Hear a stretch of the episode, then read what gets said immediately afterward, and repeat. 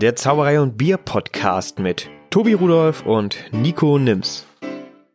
Folge 28. Alles für die Kunst.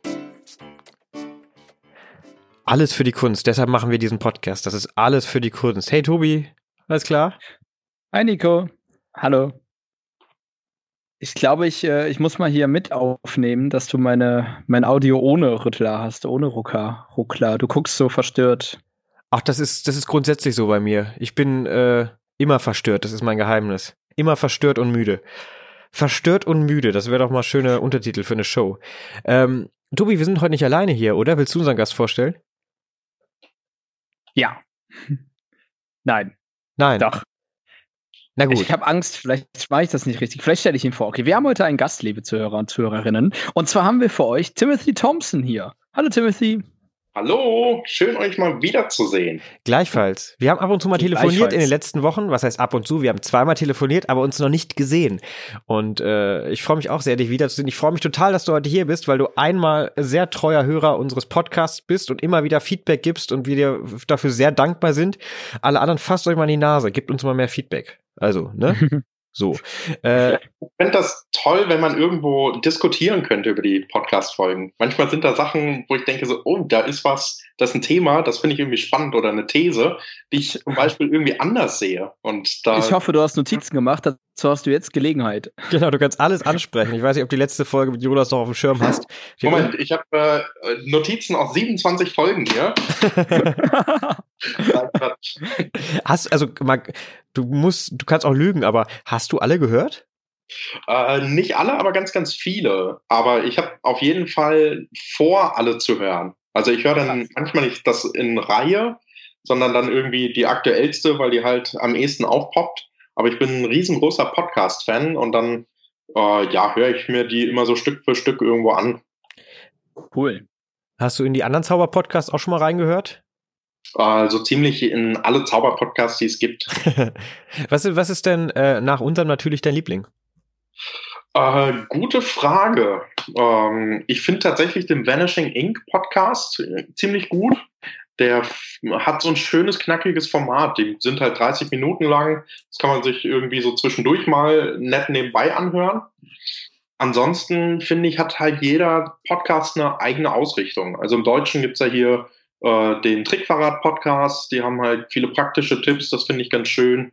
Äh, Discourse and Magic finde ich auch, ist ein sehr, sehr toller Podcast. Vor allem die letzte Folge ist das, glaube ich, wo die Darren Brown als Gast haben. Also die ist cool. richtig empfehlenswert. Und ähm, ja, finde ich halt auch ein ganz, ganz toller Podcast. Einige sind halt mehr Unterhaltung und was. Ich höre eigentlich alle gerne. Also ich habe, ich weiß nicht, wie viele Zauber-Podcasts abonniert und ich höre mir die an super gerne an. Ja, sehr cool. Mir fällt, äh, Tobi, du bist mal wieder dran. Du hast halt Luft geholt. Achso, ja, ich, ich wollte ich wollt Timothy noch ein bisschen vorstellen. Äh, für alle, die ihn nicht kennen, Timothy ist Zauberer. Stimmt. Ähm, ja. Den äh, hauptberuflicher Zauberer. Seit äh, gar nicht mal allzu lange, also du zauberst schon sehr lange, aber das äh, selbstständig machen war auch erst letztes Jahr, oder nicht? Oder vorletztes Jahr? Äh, Ende 2018. Also ah, doch schon so lange, ja. 2. November 2018. ist, das, ist das der Selbstständigkeitsgeburtstag? Wird da immer mit, mit Torte und Bier angestoßen? Nee, das, das nicht direkt, aber ich kann mich dran erinnern, weil äh, der 1. November, den musste ich tatsächlich arbeitslos sein. Also ich musste einen Tag arbeitslos sein, äh, weil ich da in der Zeit Gründerzuschuss beantragt habe und das geht nur aus der Arbeitslosigkeit raus.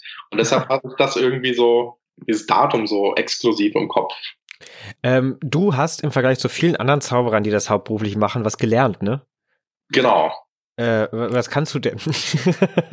äh, ich kann verkaufen. Also ich bin äh, gelernter Industriekaufmann und ähm, ja, habe sieben Jahre lang, also mit Ausbildung, sieben Jahre lang in der Industrie gearbeitet und war da eben im Vertrieb tätig. Das heißt, ich habe äh, ja insgesamt zwei Jahre die Ausbildung gemacht, anderthalb Jahre davon eben den Durchlauf durch den gesamten Betrieb und dann eben den Rest der Zeit im Vertrieb. Und dann bin ich von da aus in den Vertriebsaußendienst äh, ge gekommen, war dann da eben für den Exportbereich zuständig, hatte also Auslandskunden im, äh, in ganz Europa, bin halt quer durch Europa gereist und habe dann da eben die Kunden betreut. Ähm, ich habe auch studiert, allerdings mein Studium nie abgeschlossen bislang, weil mir die Bachelorarbeit noch fehlt. Ich das, alle das hört man öfters, ja. Ja, ich habe meine Klausuren alle geschrieben. Ich habe auch, glaube ich, einen ziemlich guten Schnitt. Ich habe es nicht ganz im Kopf, aber äh, insgesamt alles sehr ordentlich. Ich habe auch immer noch vor, irgendwie das Ganze mal abzuschließen. Also ich bin noch eigentlich. Ja, das sagen sie alle. Ja, und dann, so. und dann sind sie schwanger, ne? ja, und zum Schluss war ich dann eben, äh, hatte einen tollen Titel, Sales Manager International. Und äh, muss sagen, das hat auch viel Spaß gemacht. Ich habe viel gelernt, aber Zauberei hat dann eben doch mehr Spaß gemacht. Und ich habe halt gemerkt, ähm, das ist halt nochmal ein Unterschied, wenn man den ganzen Tag das macht, was eben so die Leidenschaft ist. Ähm, das, be äh, bevor, bevor wir zu tief reingehen, ich habe nämlich Durst. Habt ihr auch ein Bier ah, da? Ja. Natürlich. Ja. Ich habe mir ein schönes Kölsch heute aufgemacht. Äh, wir könnten ja mal anstoßen hier, so einmal gegen die Kamera für dich, Timothy. Ja, Jetzt bin ich, bin ich neidisch. Warte, ich muss meins noch aufmachen. Sekunde. Äh, ich mache erstmal Cheers. Erstmal stoßen, genau. Yes. Prost. Während Tobi ja, aufmacht, trinke ich schon mal. Ich habe total Durst. Ich habe äh, mir ein besonderes mitgebracht, glaube ich. Ich weiß nicht, ob du das kennst, Nico oder Timothy. Von Hans Kraft und Co. aus Bad Rappenau, das Backbones Bitter. Das ist Yo. ein unglaublich leckeres West Coast IPA, um ein paar Infos hier zu droppen. West Coast IPA heißt äh, Hopfen betont, aber eher die Bitterkeit kommt daraus vom Hopfen und nicht dieses süße, blumige. Und das ist total lecker. Ich mag das richtig gerne. Bin sehr gespannt drauf. Verdammt, jetzt habe ich mein Öffnungsobjekt verbogen. So, hab's. Okay. Drei Versuche, wie immer, ne? Drei Versuche. Ja, so, jetzt Letz, letztes Mal hast du beim ersten geschafft. Ja, äh, da habe ich auch ein sehr besonderes Objekt. Das hat keiner erraten. Das hat sich auch niemand gemeldet. Äh, Timothy, ich äh, weiß, dass äh, du dir ein paar Gedanken zu den Bieren gemacht hast. Was hast du denn gerade aufgemacht? Genau, ich habe äh, das Rhönsaler Landbier Dunkel. Äh, Rhönsaal, das gehört mhm. zu Kierspe. Ich selbst bin Lüdenscheider. Wir haben leider keine eigene Brauerei mehr hier. Und Kierspe, das ist so das nächstgelegene Dorf. Und da ähm, ist eben dieses, ja, ich sag mal, noch kleinere Dorf, Rhönsaal. Und die haben eben eine Brauerei. Und äh, da habe ich jetzt das Rhönsaler Landbier Dunkel. Das schmeckt sehr würzig und äh, ja, auf jeden Fall sehr, sehr gut. Ich habe aber mehr Bier vorbereitet. Also wenn wir hier äh, noch länger sitzen. Stundenlang. Genau. Wird es eine Verkostung. ähm, schön. Fand ich aber auch gerade schön. Was? Äh, mir kam gerade, äh, es war noch ein kleineres Dorf. Es gibt immer noch ein kleineres Dorf. Hm? Wie, wie, bei Star Wars mit dem größeren Fisch, bloß halt umgekehrt. Es gibt immer ein noch kleineres Dorf. oh, dann Prost, ihr Lieben. Ja, schön, dass du da bist. Wie gesagt, wir haben, haben das schon lange geplant, mit dir zu quatschen. Und ich weiß, ich habe relativ viele Stichpunkte, was ungewöhnlich ist für mich und für diesen Podcast. Und ich weiß gar nicht, wo ich anfangen soll. Ähm, am Anfang. Ich weiß, wo ich anfangen soll. Ja, Tobi, dann fang du doch mal an. Wir machen direkt da weiter, wo wir aufgehört haben. Mich interessiert tatsächlich die, die Gründungsphase bei dir ein bisschen. Deine mhm. mit den Zuschüssen, die Entscheidungen, warum aus dem Job in. Also du hast ja schon erwähnt, dass es was anderes ist, wenn man den ganzen Tag das macht, was man liebt. Aber wie lief das so ab? Wie waren deine Gefühle? Wie hat sich das entwickelt? Erzähl mal ein bisschen. Ja, ist vielleicht tatsächlich ganz spannend für all diejenigen, die ähm, nicht nach der Schule da oder nach dem Studium da reinrutschen.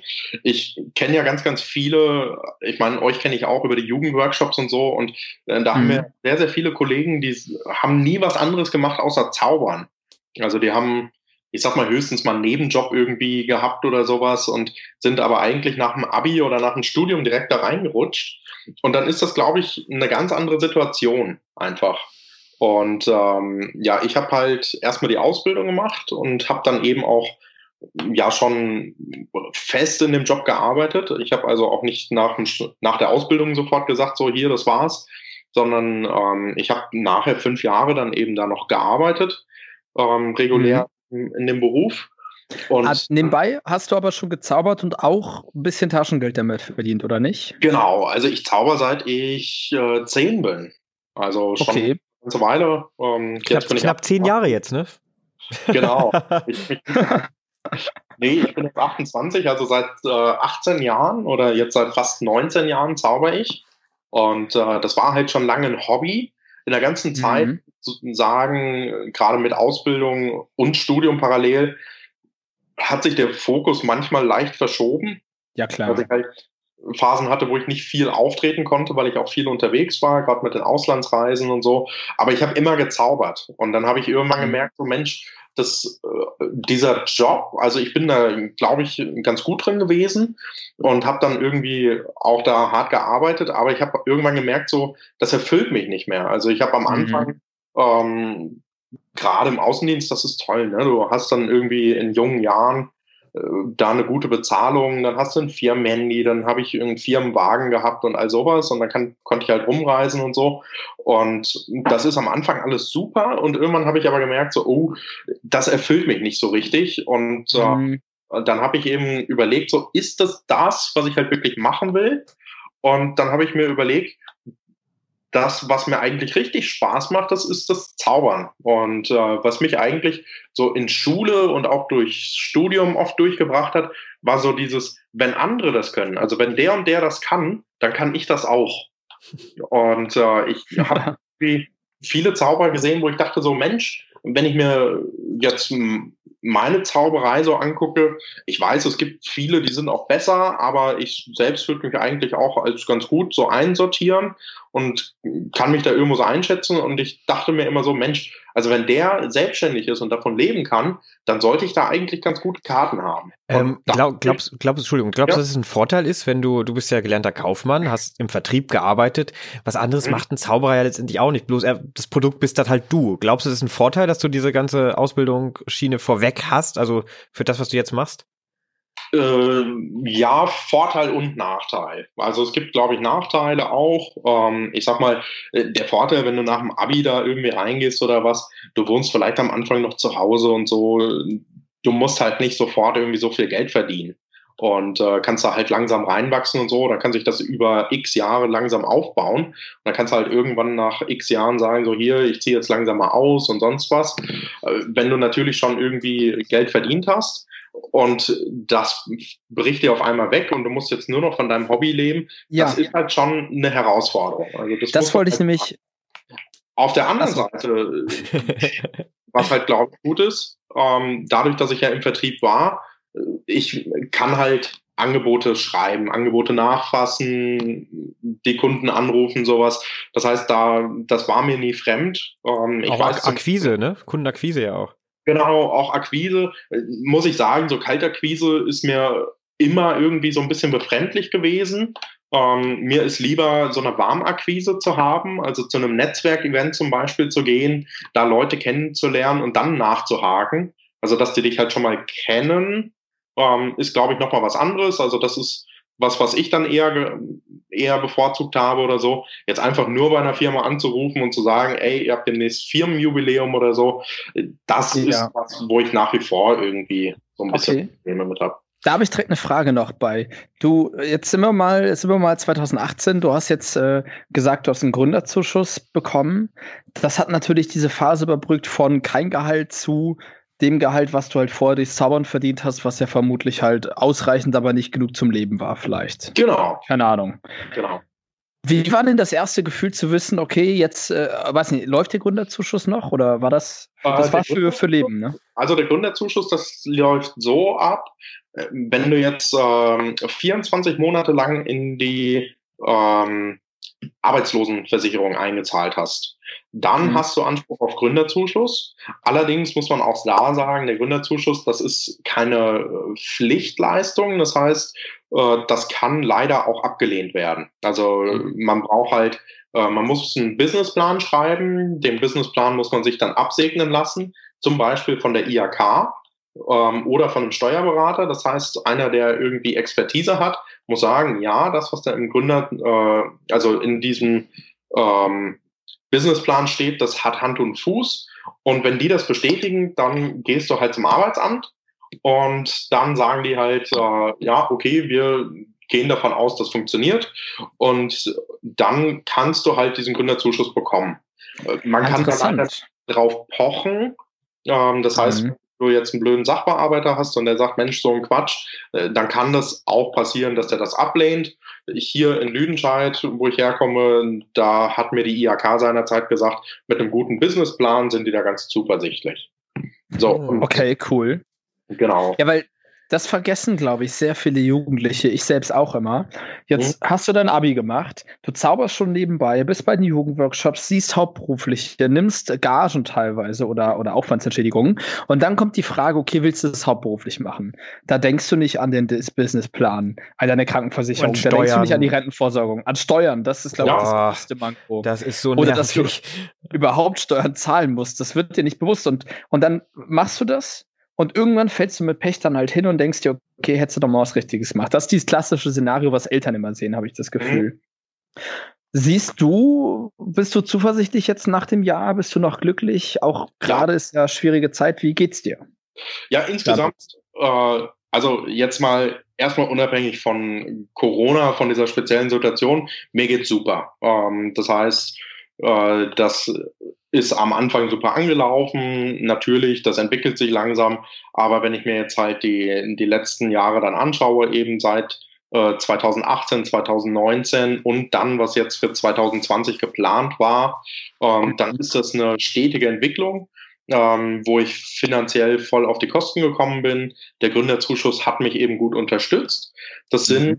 ähm, wenn ich mich nicht täusche, wenn ich es jetzt richtig im Kopf habe, 60 Prozent des äh, vorherigen Nettogehaltes, also des durchschnittlichen Nettogehalts der letzten 24 Monate und cool. dann nochmal 300 Euro für Sozialversicherung. So, und das hat mir schon mal die ersten sechs Monate eigentlich, ja, schon mal, hat mich insofern unterstützt, dass ich halt wirklich keine schlaflose Nacht hatte. Weil ich wusste, das erste halbe Jahr, das ist schon mal safe. So, und dann hatte ich äh, von mhm. der vor auch noch Ersparnisse und so. Und da wusste ich halt, okay, ich kann eigentlich das erste Jahr super entspannt da reinstarten und so, ohne mir irgendwie Gedanken zu machen. Und das war eigentlich was, was ich halt da wirklich nur sagen kann.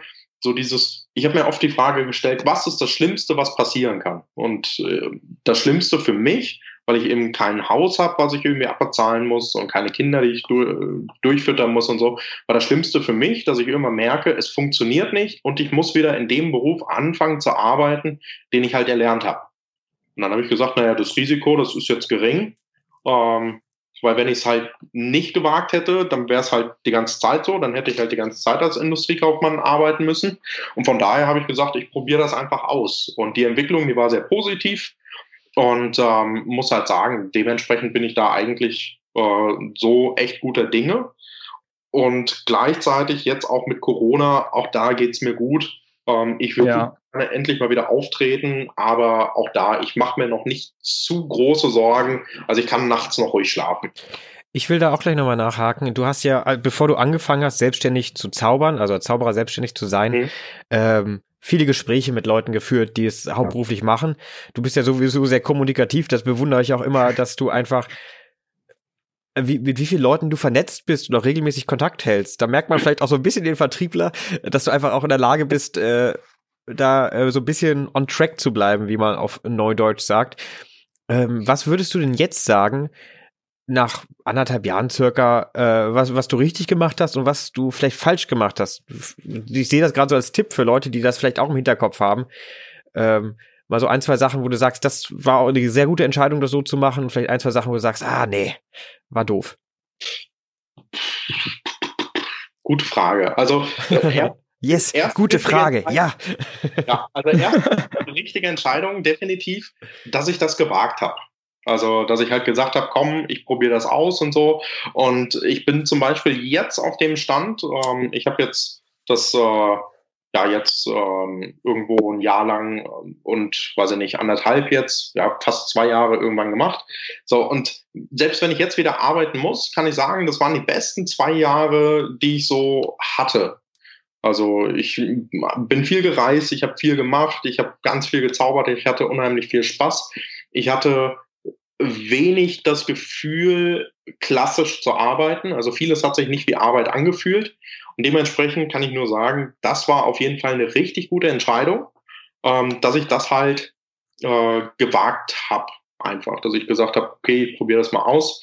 Äh, ich glaube, die zweite gute Entscheidung war einfach, mich da vorher schlau zu machen. Eben, ähm, wie funktioniert das mit Gründerzuschuss? mich mit anderen Zauberern zusammenzusetzen, eben zu sagen, Mensch, hier, ähm, was hast du für einen Tipp für mich oder sowas. Und selbst wenn es nachher nur ein motivierendes Gespräch war und ich gar nicht so, so sehr das Gefühl hatte, ähm, da habe ich jetzt den Riesenpunkt irgendwie mitgenommen, den Geheimtipp oder so. Oft war es einfach nur so, dass mir Leute Mut zugesprochen haben und gesagt haben, so, ja, ja, du packst das. Und ähm, ja, das ist halt, glaube ich, was, was auf jeden Fall gut war. Ähm, ich habe viel auf offenen Bühnen gespielt. Da hat Tobi ja auch Erfahrung mit Kunst gegen Bares zum Beispiel. Da kommen wir, kommen wir gleich noch zu. Genau, das ist, glaube ich, auch eine sehr, sehr gute Geschichte gewesen. Und bei den negativen Sachen, ja, ich hätte vielleicht noch mehr Akquise machen können irgendwo. Also wirklich ähm, noch mehr hinterher ähm, rennen können oder was. Also ich glaube, ich hätte einfach noch stärker wachsen können von der Anzahl der Auftritte und auch das Finanzielle, äh, wenn ich mich da noch stärker hintergeklemmt hätte. Auf der anderen Seite, ich kann mich auch nicht beklagen. Cool. Oh, äh, ich hätte, hätte noch ein, ein Thema, ich weiß nicht, ob wir das äh, mit aufnehmen wollen. Du hattest mir freundlicherweise immer wieder mal einen Auftritt zukommen lassen, beziehungsweise du verteilst Auftritte, wenn du sie nicht annehmen kannst, an Kollegen. Und ich war einer der Glücklichen, der einmal bekommen hat. Ähm, äh, da, das war eine sehr interessante Chose, weil ähm, der Veranstalter dachte, dass ich die ganze Nacht bleibe. Bis morgens früh. Oh. Genau. Und, und ich habe genauso reagiert wie du, weil er guckte mich nämlich, als ich da meinte, ja, ich bin jetzt durch, ich würde jetzt mal gehen, ungefähr so an. Okay. Und oh. ähm, wir hatten noch gar nicht drüber geredet. Mich interessiert so, wie sind denn so deine hauptsächlichen Auftritte? Also womit verdienst du denn jetzt dein Geld so in erster Linie? Ja, äh, vielleicht bevor wir dazu kommen, ich antworte sofort drauf. Äh, das, was du gesagt hast, ähm, ja. Mit dem, ich habe dir da was, das, was weitergeleitet. Das war übrigens auch eine sehr, sehr gute Erfahrung, die ich gemacht habe. Ähm, ich war mit vielen Zauberern vernetzt und ich habe dann eben äh, von vielen Kollegen auch immer mal irgendwie so einen Auftritt weitergeleitet bekommen. Ähm, mhm. Die haben dann irgendwie auch ge gewusst, so Mensch, der macht sich jetzt selbstständig und so. Und dann ja. war ein oder andere, der dann gesagt hat, so hier, ich kann da nicht. So entweder sagen die das halt ab und ähm, leiten da sowieso nichts weiter. Und einige Kollegen, die haben dann so ein kleines Netzwerk und da ja. wurde ich immer mal wieder auch bevorzugt, weil die genau wussten so, Mensch, der hat sich gerade selbstständig cool. gemacht, der hat das echt nötig und deshalb habe ich mir eben, äh, kann ich da echt nur sehr dankbar sein und sagen, das war zum Beispiel was, dieses interne Netzwerk mit Kollegen, das hat mich mhm. auch ähm, in der Anfangszeit eben sehr, sehr stark unterstützt. Und ich mache das eben auch sehr gerne. Wenn ich dann einen Auftritt nicht nehmen kann, bevor ich den jetzt einfach sage, oh, ich kann nicht, dann versuche ich immer irgendwie zu sagen, ich kann nicht, aber ich habe einen Kollegen und den habe ich auch schon gefragt und der kann da auch. Und äh, wenn, wenn Sie wollen, dann ruft er Sie in fünf Minuten an. So, ja, ich, finde das auch, ich hoffe, dass das auch wiederkommt und so bleibt, wenn die Auftritte wieder ja. losgehen, weil das war immer toll. Ah, ich kann da nicht kommen, ich kenne da noch den Timothy, den Nico, den Das, Tim, ist, das ist eine super Sache. Da muss ich mich auch äh, ja. bei vielen Kollegen, auch bei dir bedanken, Tobi. Was, was du oft gemacht hast, ähm, Du hast dich bei unheimlich vielen Kunst gegen Bares und offenen Bühnen äh, beworben und manchmal gab es da Terminüberschneidungen und da hast du auch so oft schon angerufen und gesagt, hey, hast du Bock, das zu machen? Und ich bin einfach nicht der Typ, der sich da auch so kümmert. Ich mache es auch nicht hauptberuflich, hm. aber dadurch bin ich da auch in diese Schiene so ein bisschen reingekommen. Einfach weil man dieses Netzwerk hat und Leute so nett sind und sagen, hier, hast du nicht Bock? Ich meine, ich bin neu nach, Köln, bin neu, neu nach Köln gezogen. Das dritte Mal, dass ich an einem neuen Ort angefangen habe, mein Netzwerk aufzubauen. Und äh, das dauert dann halt immer einen Moment. Deshalb finde ich das auch eine super Sache. Das ist ja, wir sind Kollegen letztendlich. Wir arbeiten nicht gegeneinander, sondern miteinander, damit das Ganze besser läuft. Und das ist eine, eine schöne Sache. Das ist so. Ja, und jetzt zu der Frage, was für Auftritte ja. mache ich? Ähm, wenn ich jetzt mir das letzte Jahr angucke, also so ziemlich genau Sommer bis Sommer, dann vor allem Kreuzfahrt. Also ich war ja, ganz gut. viel auf Kreuzfahrtschiffen unterwegs, ähm, was halt insofern eine schöne Sache ist. Ähm, das ist irgendwie gut von der Planbarkeit ähm, für den Kalender und auch finanziell. Ähm, das wird lange im Voraus irgendwo eingeplant und man kann eben da sehr viel üben, ähm, also üben, sehr viel lernen. Das ist der bessere Begriff. Ich wollte gerade sagen, geil, ich nehme mal so fünf neue Kunststücke mit und dann, dann übe ich die mal ein. Ja, das, das jetzt nicht. Äh, wobei ich habe auch immer neue Kunststücke mitgenommen, weil man hat ja dann tatsächlich auch so ein bisschen Zeit dann auf dem Schiff selber, wo man dann eben sagt, mhm. Mensch, da komme ich dann auch mal dazu, so ein bisschen zu üben. Ähm, aber ich sag mal, das ist halt insofern ganz gut, Das kann man halt gut einplanen. Ansonsten war ich eben viel auf Hochzeiten und äh, Firmenfeiern unterwegs und ähm, ja, habe mich da auch sehr wohl gefühlt insgesamt. Ähm, bevor wir richtig reingehen, weil du hast es gerade schon angesprochen, die Kreuzfahrt, das war ein Thema, wo wir auch mit dir gerne drüber sprechen wollten. Ähm, mhm. haben wir schon ein paar Mal angerissen in verschiedenen Podcast-Folgen. Thema, das Tobi auch sehr nahe geht äh, oder sehr wichtig ist. Nahe geht ist, mhm. glaube ich, das falsche Wort. Bevor wir drüber sprechen, wollte ich dich erstmal fragen, wie sieht denn das aus? Du bist auf einer Kreuzfahrt gebucht. Wie mhm. lange und wie viel Show spielst du? Was musst du machen? Machst du auch dann noch, wenn, wenn Landgang ist, irgendwelche Führungen? Das habe ich auch schon gehört, dass dann, mhm. wenn ein Zauberer nicht auftritt, dass der dann irgendwelche anderen Aufgaben übernehmen muss. Wie sieht das aus? Ähm, das ist erstmal ganz unabhängig äh, von Rederei zu, also ist erstmal so äh, abhängig von Rederei zu Rederei. Ähm, das heißt, da, wo ich das gemacht habe, da war das so, ähm, das waren längere Engagements, also zwischen äh, fünf Wochen das kürzeste, 14 Wochen waren geplant, wegen Corona waren es dann zwölf, ähm, also äh, zwölf Wochen am Stück, ähm, die ich eben unterwegs war. Und ähm, ja, dann läuft das so ab. Du hast da, wo ich gebucht war, pro Reise, also pro Gastreise. So eine Gastreise die geht zwischen, ähm, je nach Route, äh, in der Regel so zwischen neun und 14 Tagen. Das heißt, ich war jetzt äh, zuletzt in Mittelamerika, da waren das immer zwei Wochen Reisen das heißt, äh, die sind dann in La Romana eingestiegen, sind zwei Wochen im Kreis gefahren, quasi verschiedenste Häfen angesteuert und sind dann nach zwei Wochen in La Romana in der Dominikanischen Republik wieder angekommen.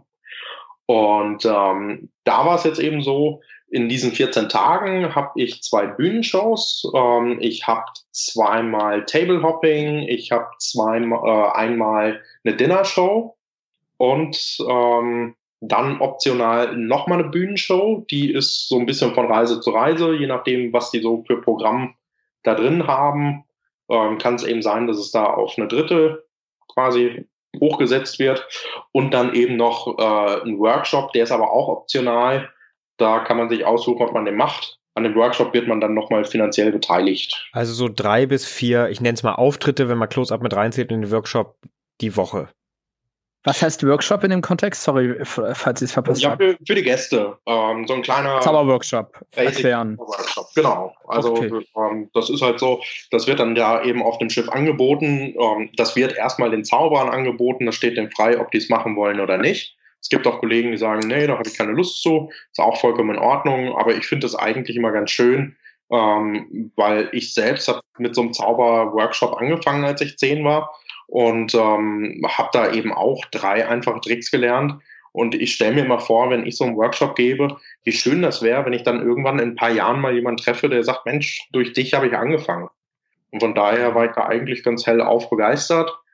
Und ähm, ja, dementsprechend, so ganz grob kann man sagen, alle zwei Tage auf dem Schiff hast du einen Einsatz. Ähm, in der restlichen Zeit hatte ich frei. Was ich aber gemacht habe, war, ich habe Landgänge begleitet. Also die haben ihre ganzen Landgänge. Und dann kannst du da wie so ein Hilfsausflugsbegleiter werden. Ähm, die finden das immer super, wenn da jemand übersetzt zum Beispiel. Das heißt, äh, Mittelamerika, da ist halt ganz viel auf Englisch. Nicht jeder spricht halt gut Englisch. Und ähm, ja, dann war ich halt zum Schluss eben da so eine Art Hilfstourguide. Und in Mittelamerika habe ich insgesamt 34 Ausflüge begleitet habe halt echt viel gesehen und habe da einen riesen Spaß dran. Ich weiß, viele Kollegen, die mögen das auch nicht so, aber ich wollte halt was sehen und erleben und so und von daher, ich fand das super. Kriegst du dafür extra Geld? Steht dir das offen oder wird gesagt, ähm, das ist im Vertrag mit drin, das musst du machen? Nee, ähm, das ist freiwillig, man muss das nicht machen. Allerdings ähm, ist das dann quasi kostenlos, was du machst. So, ja. und ähm, da sind halt wirklich Sachen bei. Also ich sag mal, ich bin durch eine Tropfsteinhöhle gekrochen, getaucht, ähm, geschwommen. Ähm, und dabei hast du übersetzt? Ja, da habe ich tatsächlich auch so ein bisschen so Sicherheitshinweise und sowas übersetzt. Ähm, oder wenn dann da irgendwas über Stalagmiten, Stalaktiten und sowas erklärt wird oder so, dann habe ich da eben ein bisschen übersetzt. Ähm, ich war Jetski fahren und so. Und wenn man sich das halt anschaut, dann ist das auch gar nicht mal so günstig, wenn du das buchst. Ähm, wenn du jetzt ah, halt, wenn du jetzt halt sagst, du machst 14 Tage Urlaub, dann kann man da ein Budget einplanen, dann ist das in Ordnung. Aber wenn du jetzt halt sieben Wochen auf dem Schiff bist, und sagst, ich buche mir meine Ausflüge alle selber, dann sammelt sich da einiges an Geld zusammen. Und dementsprechend, also ich habe so viel gesehen, ne? das ist wirklich beeindruckend. Aber was heißt, du könntest auch sagen, ich möchte als Gast teilnehmen und die Kohle zahlen. Genau. Und dann bist du halt. Das geht okay. auch. Ähm, man kann natürlich jeden Ausflug ganz individuell ohne Schiff buchen, ähm, auf eigene Faust. Und man kann aber auch sagen, du buchst über das Schiff und bist dann quasi wie ein Gast, wie jeder andere auch. Ähm, aber ich fand das eigentlich mal ganz schön, weil es hat halt mehrere Aspekte. Zum einen ähm, das Übersetzen und so dieses Tourguide sein, das hat mir eben sehr viel Spaß gemacht, tatsächlich auch. Ähm, gerade dadurch, dass ich mir ganz viele Notizen dann bei der Übersetzung gemacht habe, habe ich eben auch viel mir dann behalten und viel gelernt irgendwie. Also ich kenne inzwischen so ziemlich jede Maya-Pyramide in Mittelamerika gefühlt. Ja, ähm, das heißt, das ist eben eine tolle Sache. Und gleichzeitig kommst du da auch mit den Gästen nochmal ganz anders in Kontakt. Und dann äh, stellst du dich halt vor und sagst, Mensch, hier, mein Name ist Timothy, ich bin heute äh, Hilfstourguide, aber der ein oder andere kennt mich vielleicht, ich bin eigentlich hier Zauberer. Und dann äh, lachen die Leute in der Regel und sagen so, oh, das ist aber spannend und ist ja lustig. Und ähm, ja, dann kommst du halt da mit den Gästen ins Gespräch. Und dann kannst du am Ende der Bustour sagen, so hier übrigens, wenn euch äh, äh, wenn ihr Lust habt, dann kommt doch morgen Abend mal ins Theater. Und ähm, dann hast du da auf einmal 20 Leute sitzen, die kennen dich halt von einem Ausflug schon. Und wenn du halt Leute schon mal kennengelernt hast, sind die dir in der Regel halt viel sympathischer gegenüber eingestellt. Und dann wird das immer eine Bombenshow. Weil die kennen dich halt schon und da zu denen ist das Eis schon gebrochen. Kurze, kurze Nachfrage, sind die Shows auf Deutsch? Also sind es meiste deutsche Touristen oder machst du auch was auf Englisch? Ähm, ich mache äh, rein deutsche Shows da tatsächlich. Okay. Genau. Auf dem Schiff, wie viel sind da, wie viele Gäste sind da deutsch? Äh, ja, das ist äh, eine deutsche Reederei, deutsche Ausrichtung. Ähm, das sind äh, jetzt 3000 Gäste, von denen sind so ziemlich 3000 auf Deutsch.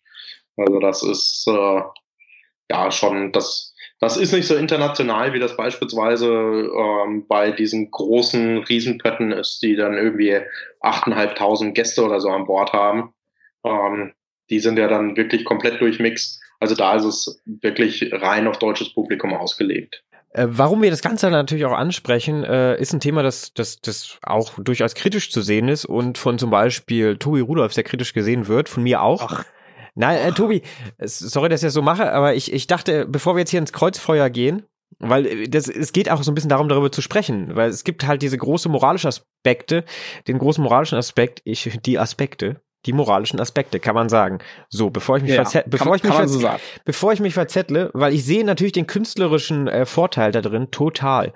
Du hast viele Shows, viele verschiedene Möglichkeiten, äh, dich persönlich weiterzuentwickeln. Vermutlich. Genau, ja. gute Theater, gute Ausstellungen, es wird auf dich zugeschnitten und was ja auch McKing so schön sagt und viele andere Zauberer, aber McKing ist mir da immer als erstes ein Begriff. Auftritte, Auftritte, Auftritte. Das macht einen zu einem guten Zauberer. Ähm, Tobi, warum siehst du das denn so kritisch? Was ich so kritisch an Kreuzfahrten sehe, ist, dass es halt ähm, einem Massentourismus gleicht. Also ich selber war noch nie auf einem Kreuzfahrtschiff, deswegen kann ich das selbst eigentlich nicht beurteilen. Aber alles in mir sträubt sich auch nur bei dem Gedanken, eins dieser Schiffe zu betreten. Allein wenn es um, um, um das Essverhalten geht ich bin halt auch, ich bin jemand, der, der unheim, unheimlich ungern Essen wegwirft. Und Buffets sind auch so Sachen. An sich finde ich das toll, aber was dabei so übrig bleibt und weggeschmissen wird. Und ich kenne viele Leute, die halt dann einfach das entweder ignorieren oder gut reden durch fadenscheinige Argumente. Aber ich selber denke mir, dass Kreuzfahrtschiff irgendwie keine Form des Urlaubs ist, die wünschenswert ist, weil klar, diese ganzen Ausflüge, die du machst, die kannst du theoretisch auch machen, wenn du da anders hinkommst als mit dem Schiff und dieses luxuriöse Glamourhafte, was die Kreuzfahrtschiff ja, diese Kreuzfahrt ja mit sich bringt, die finde ich irgendwie sehr kritisch. Das Buffet jeden Abend.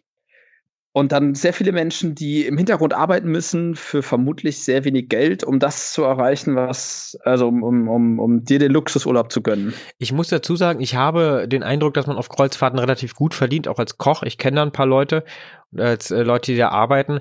Ich äh, sehe total den Aspekt, den du, äh, den du da sagst, dass es sehr verschwenderisch ist. Genau. Und, Und jetzt äh, würde ich mal, dass es auch natürlich äh, sehr den Tourismus so ein bisschen kaputt macht. Ja. Jetzt würde ich halt mal fragen, wie das, wie das du so wahrgenommen hast während deiner Zeit.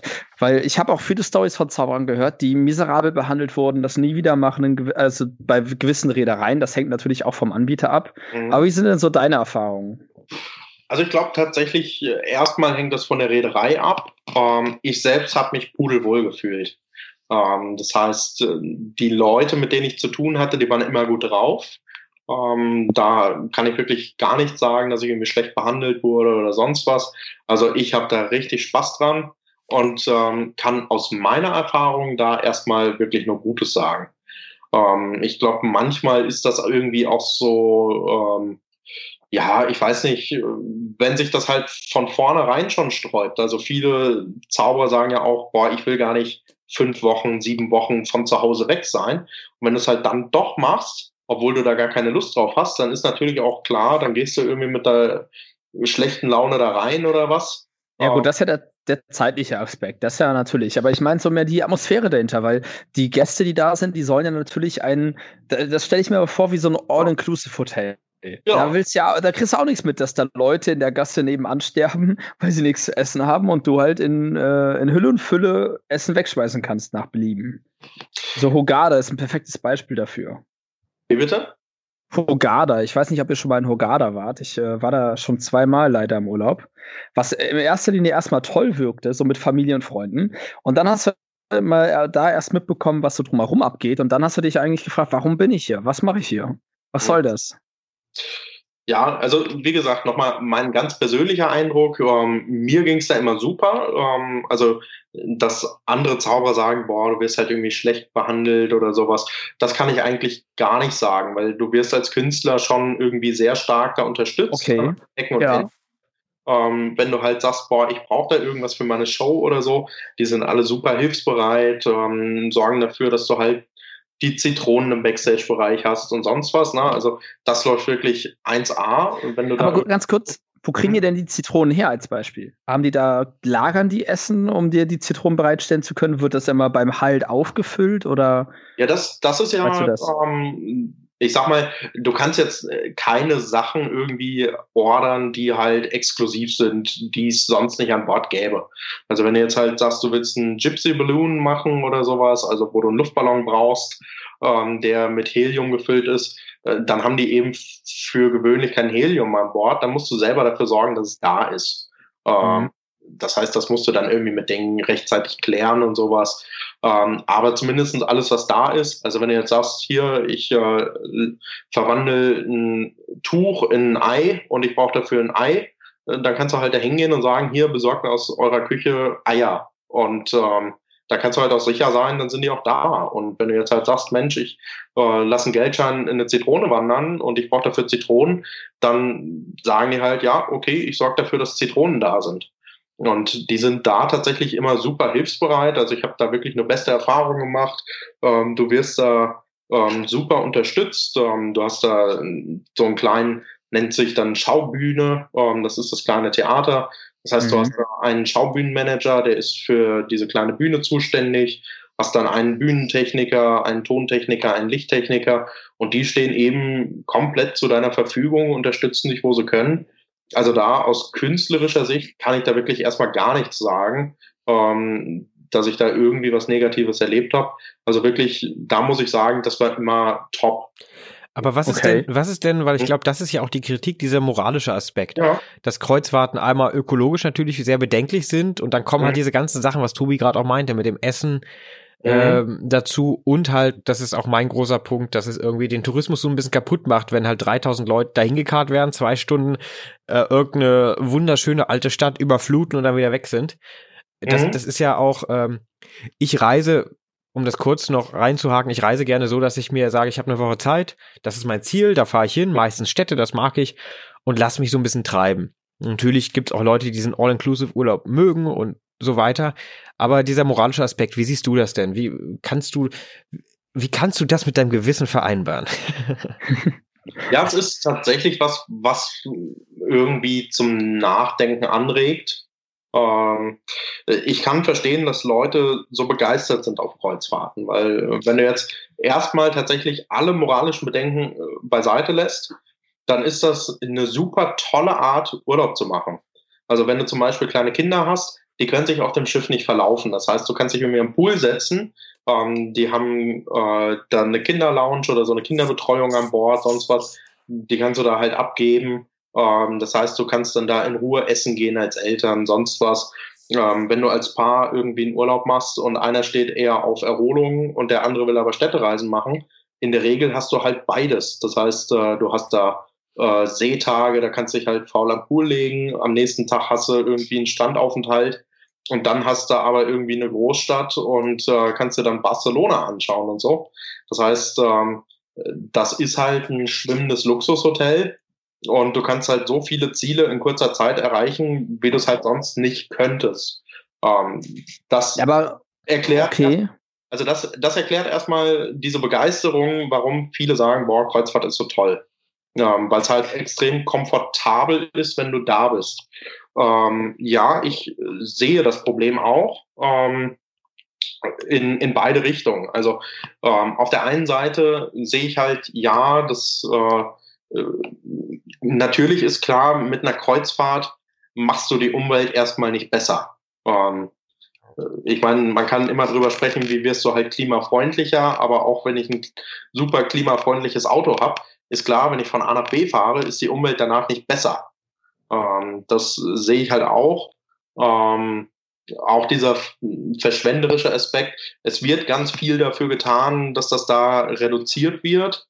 Ähm, da wird an allen Ecken und Enden drauf geachtet. Man sieht auch ja, die. Oder hm? sorry, dass das, das jetzt so, dass, das, dass ich das jetzt so reinwerfe, aber wie, was bekommst du denn davon mit? Da verschwindet dann das Buffet am Ende des Essens hinter der Tür und dann sagen sie, ja, wir haben das weiterverwertet. Oder, oder so als Beispiel. Du meinst dass es wird viel dafür getan, dass es nicht so verschwenderisch ist. Woher weiß man das denn? Was, was, was wird da getan? Ja, also natürlich, du kannst selber nicht das bis zum Rest, äh, zum letzten irgendwie nachverfolgen oder was. Ähm, aber was ich halt schon merke, die, äh, die Reedereien, die nehmen halt wahr, dass äh, dieser ganze Umweltaspekt beispielsweise einen immer größeren Stellenwert bekommt. Ähm, das heißt äh, beispielsweise ja auch äh, AIDA, die die AIDA Nova jetzt mit Erdgas betreiben und sonst was. Ähm, da wird eben an vielen Ecken und Enden was dafür getan. Es wird an Bord irgendwo Werbung dafür gemacht, dass du halt kein Essen verschwenden sollst und sowas. Ähm, die haben eigene Stellen an Bord, die sich eben darum kümmern, dass eben ähm, ja beispielsweise, dass halt so viel wie möglich recycelt wird, ähm, dass eben nach Möglichkeit so wenig Müll irgendwo ähm, produziert wird, wie es geht. Ähm, das ist zumindest das, was erstmal angegeben wird. Aber ist es, glaube, ist es, Entschuldigung, ist es denn die mhm. Lösung, wenn du etwas Schlechtes, um es mal so plakativ zu sagen, ein bisschen besser machst, aber es immer noch nicht gut ist? Ist, ist das eine Lösung? Schwierig, schwierig. Also ich meine, wenn man es jetzt ganz eng nimmt, dann ist die Frage, wo ziehst du halt genau die Grenze? Ne? Also da ja, deshalb, halt, deshalb frage ich, ja, ja. Also, weil ich sag mal, wenn du es halt ganz eng nimmst, müsstest du sagen, jeder Urlaub mit dem Flugzeug ist halt irgendwie überbewertet. Also du mhm. kannst halt sagen, so hier, du kannst äh, hier an die Nordsee fahren, da kannst du dich unterm Strich auch erholen. Ähm, oder du fährst halt mal mit dem Auto nach Holland an den Strand und sowas. Ja, gut. Ja, aber was mich interessiert, ist halt, und das meinte ich ja gerade auch, äh, dieser moralische Aspekt, äh, du machst es natürlich auch, weil du damit Geld verdienst, weil das viele Auftritte mhm. sind. Und war das für dich schwierig, das zu entscheiden, zu sagen, ich mache das? Oder du siehst es auch ein bisschen kritisch oder du siehst die Kritikpunkte, habe ich gemerkt. Mhm. Aber äh, warum hast du es letztendlich gemacht? Also ich, ich sehe die Kritikpunkte, ähm, das auf jeden Fall. Ich bin da auch gerne bereit zu diskutieren und ähm, verstehe das auf jeden Fall. Ich will das auch nicht schönreden. Ich sehe es bei mir vor allem aus zauberischer Sicht weil ich halt sage, Mensch, das ist was, wo ich eben unglaublich dran wachsen kann. Du hast halt in kurzer Zeit viele Auftritte und was, du lernst unglaublich viele Leute kennen, ähm, sowohl aus diesem ganzen künstlerischen Bereich, also Techniker und sonst was, die können dir halt irgendwie Tipps geben zu Lichttechnik, zu Soundtechnik, sonst was, die kannst du halt den ganzen Tag löchern und so. Ähm, das heißt, da lernst du erstmal als Zauberer unglaublich viel. Du hast eine Bühne, wie du sie sonst halt nicht hast. Ähm, das auf jeden Fall. Ähm, das heißt, aus rein zauberischer Sicht ist das super. Und äh, dementsprechend habe ich gesagt, ich mache das äh, natürlich. Ähm, das heißt, ähm, da habe ich das tatsächlich aus dieser Zaubererbrille gesehen.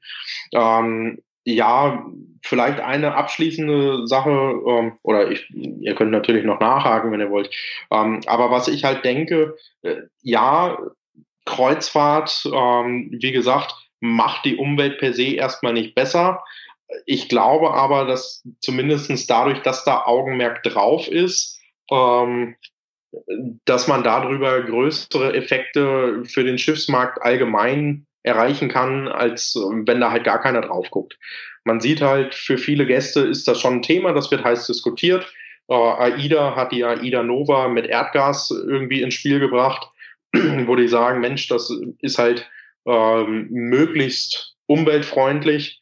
Und ich sag mal, so ein, so ein Schiffstanker, den interessiert das erstmal nicht, ob er mit Schweröl betankt ist. Ich glaube aber, wenn so eine Schiffstechnologie erstmal im Markt ist, dann wird das nachher irgendwo auch für, für äh, Schiffstanker interessant und was, für Containerschiffe oder was.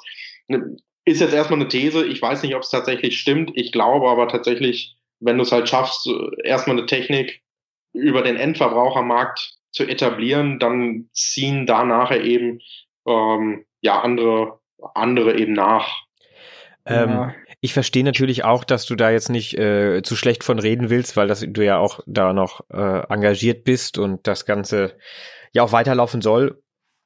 Entschuldigung, das schneide ich raus. das hat sich gerade angeschaut. Ähm, und ich will, ich will dich da auch gar nicht zu sehr löchern oder wir wollen dich da auch gar nicht zu sehr löchern. Ich fand es nur mal spannend, äh, darüber zu sprechen, weil das ist natürlich einfach ein Riesenaspekt auch als Zauberer.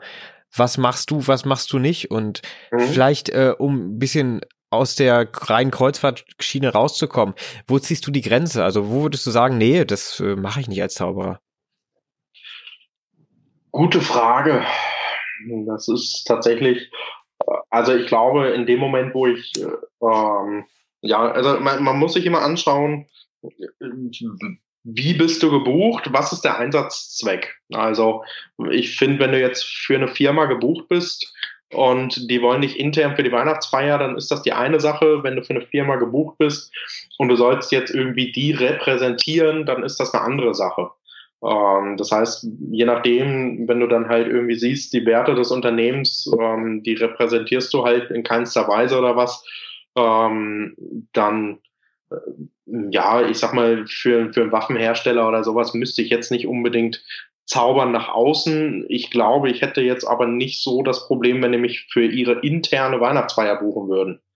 Ähm, ich weiß es nicht. Ist, ich finde, das ist ein schwieriger Gradmesser. Ähm, Entscheidet man auch viel von Fall zu Fall, denke ich. Also das, natürlich. Das von Fall zu Fall, glaube ich tatsächlich. Und ich glaube, da muss man halt wirklich ganz kritisch draufschauen. So ist mir das Unternehmen sympathisch oder nicht. Ähm, gleichzeitig entscheide ich, also ich habe auch schon Unternehmen abgelehnt, wo ich sage, irgendwie, das ist mir, das war mir irgendwie suspekt, weil derjenige, der mich irgendwie gebucht hat, schon irgendwie suspekt war. Da war dann nicht unbedingt das Unternehmen äh, an sich problematisch, das Produkt, das sie hergestellt haben, aber wo ich dann sage, so, irgendwie fühlt sich da erstmal was falsch an. Also wenn ich halt merke, vom Anfang an ist irgendwie die Stimmung vergiftet, äh, sei es, weil da irgendwie gefeilscht wird wie verrückt oder sowas und ich halt das Gefühl habe, ich werde nicht als vollwertiger Geschäftspartner in dem Moment gesehen, ähm, dann ist das eben auch was, wo ich eben sage, da will ich nicht auftreten. Und das Gleiche gilt aber auch für private Feiern, wo ich eben auch sage, in dem Moment, wo dann halt irgendwie äh, einer mit einer eBay-Kleinanzeigen-Mentalität auf mich zukommt, ähm, dann muss das halt auch nicht sein. Also was soll das jetzt heißen? Wie, wie, wie willst du das jetzt, äh, wie, was meinst du mit eBay Kleinanzeigen-Mentalität? So, ich, ich glaube, ich verstehe es, aber ja, erzähl doch mal. Also, was, was meinst du damit? Kennt ihr die Best of eBay Kleinanzeigen? Ja. Nee. Äh, ja. Ich, ich, lese mir die sehr, sehr gerne durch und oft läuft das in so eine Pöbelei hinein. Und ich sag mal, wenn mich halt irgendwer anfragt und ich denke so, ja, hier, ähm, ich will dein Event besser machen und ähm, ich will halt irgendwie äh, dafür sorgen, dass da gute Stimmung ist und so. Und dann wird aber die Preisverhandlung zu einer Pöbelei oder sowas. Da denke ich mir, dann habe ich da auch keine Lust, da auf die Veranstaltung zu kommen. Was, was ich auch spannend finde, wo du gerade schon Preis sagst, äh, bevor wir zu einem Punkt kommen, den ich unbedingt zum Abschluss der Sendung ansprechen möchte. Ähm, mit Preisgestaltung, da haben wir beide ja auch erst vor kurzem drüber gesprochen am Telefon, ähm, dass es da ja so eine riesen, äh, riesen Diskrepanz gibt, auch unter Zauberern. Wie viel sollte man für seine Auftritte nehmen? Jeder muss natürlich für sich selber entscheiden, was ist das wert. Aber es gibt ja diese Hochpreispolitik, was auch vielen jungen Zauberern beigebracht wird, verkauft die nicht unter Wert, heißt es dann, was richtig ist. Aber äh, äh, das mal als Einleitung. Ich habe immer das Gefühl, dass ähm, es wird viel gesagt, man muss hohe Preise nehmen und das stimmt auch, dass man das, dass man das äh, irgendwie bepreisen muss, was man da macht. Aber ich finde es auch überhaupt nicht schlimm, ein paar Auftritte zu machen, sagen wir mal Familienfeier, wo man dann ein bisschen weniger kriegt, aber wo es einfach schön ist, dass da dann auch ein Zauberer ist und wo ich dann auch sehr viel Spaß habe. Wie siehst du das denn? Vielleicht könnt ihr das Zitat richtig zuordnen. Ich bin mir nicht ganz sicher, wer es gesagt hat. Ähm, wir Zauberer verdienen viel zu viel, äh, viel zu schnell, viel zu viel Geld. Ich, ich weiß, glaub, es könnte Helge was? Es könnten viele sein, aber ja, dass man, es ist einfach, äh, sich ich, als Zauberer hinzustellen, Trick zu kaufen, ihn nach Anleitung vorzuführen und dafür Applaus zu bekommen. Und dann ja. zu sagen, okay, ich will Geld dafür haben, dass ich das jetzt für euch mache. Das ist erstmal, der Einstieg ist leicht. Ja, und ich glaube, da ist halt, also jeder muss für sich selbst entscheiden, mit welchem Preis ist er erstmal zufrieden. Ähm, ich glaube, wenn man eine solide Show hat, also wenn man halt sagt, die ist wirklich gut, die Leute sind gut unterhalten und was, dann kann man seine Gage entsprechend anpassen und ähm, kann da durchaus auch ähm, höhere Gagen verlangen, ohne ein schlechtes Gewissen zu haben. Ähm, das heißt, da jeder, der gut ist, den kann man da sicherlich auch zu ermutigen.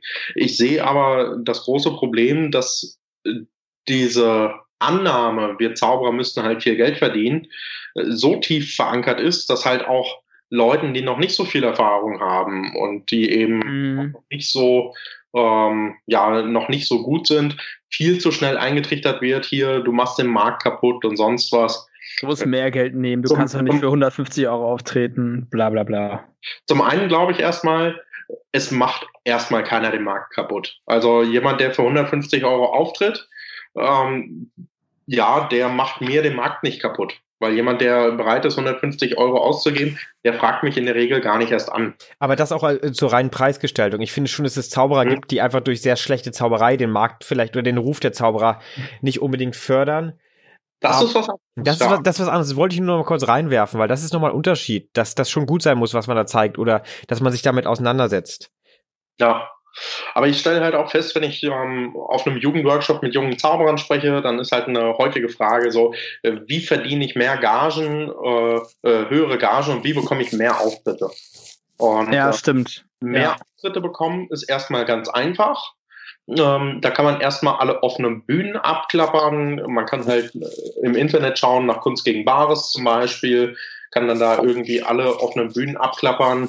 Ähm, man kann halt im Bekanntenkreis irgendwie bei allen Veranstaltungen anbieten und sagen, hier, Mensch, wenn ihr Geburtstag habt, wenn ihr Hochzeit habt, wie auch immer, dann lasst mich da doch auftreten. Dann kann man da erstmal ganz viel Erfahrung sammeln und wenn man da auftritt, dann mit der Zeit kommt eben diese berühmte Mund-zu-Mund-Propaganda.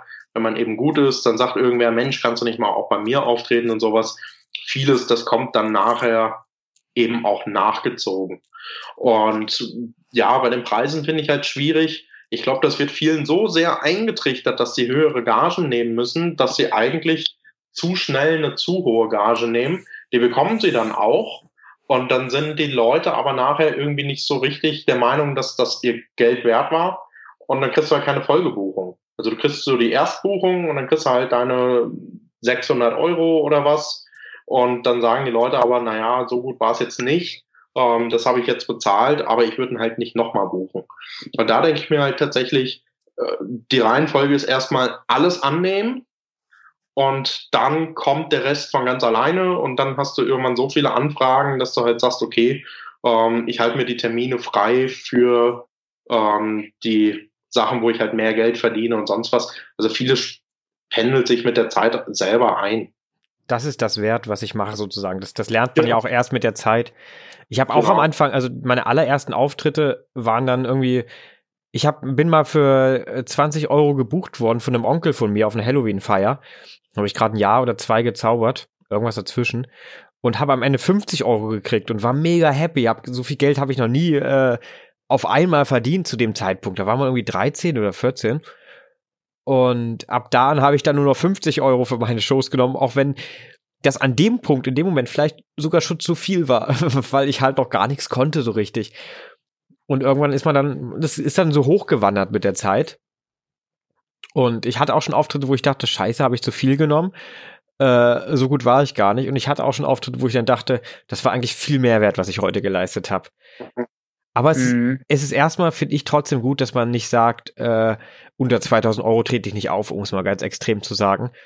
Weil, ja. Weil, weil so, so, so schafft man kein gutes, kein gutes Arbeitsklima für sich selbst auch. Ich halte halt ähm, diese Hochpreisstrategie, die ja eher aus diesem Coaching-Bereich äh, eingetrichtert wird, halt insofern für verkehrt.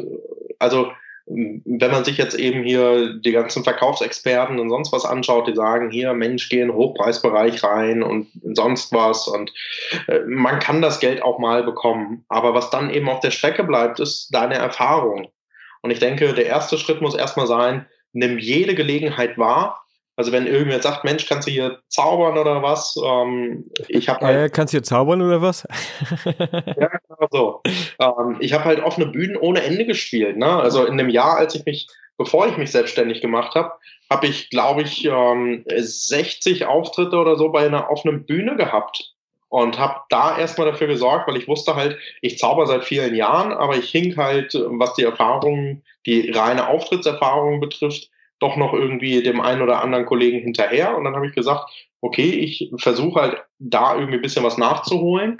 Und dann war ich halt irgendwie jede Woche bei, ich weiß nicht, zwei, drei offenen Bühnen oder sowas. Dann bin ich halt irgendwie hier äh, quer durch NRW gejuckelt und habe da alles irgendwie mitgenommen. Und auch danach habe ich halt gesagt, Mensch, ich nehme alles, alles mit, was geht. Habe beispielsweise, als ich mich dann selbstständig gemacht habe, zweimal pro Woche in Restaurants gezaubert. Einmal, also einmal die Woche in Köln in einem Hotel und ähm, den zweiten Termin, das war ein Burgerladen in Lüdenscheid. So, und wenn du das aber ein Jahr lang machst, wenn du jetzt halt sagst, das Jahr hat äh, 52 Wochen, davon trittst du jetzt, sagen wir mal, 50 Wochen auf, hast du alleine dadurch 100 Auftritte und die Erfahrung, die nimmt dir halt keiner mehr. Es ist halt nicht nur das Netzwerken, es ist auch die äh, Erfahrung künstlerisch, die man da halt gewinnt, die das dann besser macht und wertiger macht, was man letztendlich verkaufen will. Genau. Und dann gehört einfach eine gesunde Selbsteinschätzung dazu, wo man halt sagt, äh, was ist das Ganze wert? Und ich glaube, da muss man sich wirklich einfach realistisch einschätzen, da muss man ehrlich zu sich selbst sein. Ich habe immer gesagt, okay, ich bin irgendwo in dem, was ich mache, gut. Ich weiß aber auch, der und der Kollege ist besser. Und dann habe ich halt irgendwie versucht, für mich eine Gage zu finden, wo ich sage, die finde ich irgendwie gut und äh, mit der fühle ich mich wohl. Was mir ganz oft äh, aufgefallen ist bei offenen Bühnen, wenn man da Auftritte hatte, du hast ja erzählt, dass du ganz viele Auftritte auch auf offenen Bühnen gemacht hast, wenn man dann vergleicht, okay, ich trete jetzt auf, ich verdiene noch nicht super so viel, äh, super viel Geld, ich bin in der Mittelklasse, sagen wir 400 Euro, dann ist das immer noch teilweise das Zehnfache von manch einem Musiker und Comedian mit Pech. Also, das hört sich jetzt total abgehoben an, aber da habe ich mitbekommen, dass Leute für 60 Euro äh, plus Spritkosten, manchmal plus, manchmal auch nur ohne, ewig weit gefahren sind, um 10 Minuten Gig zu spielen auf irgendeiner Show irgendwo. Wir haben da schon eine Luxusstellung, was das angeht, ja. Als Zauberer. Ich, ich finde tatsächlich auch, man kann da viel lernen. Man wird ähm, auf den Boden der Tatsachen zurückgeholt.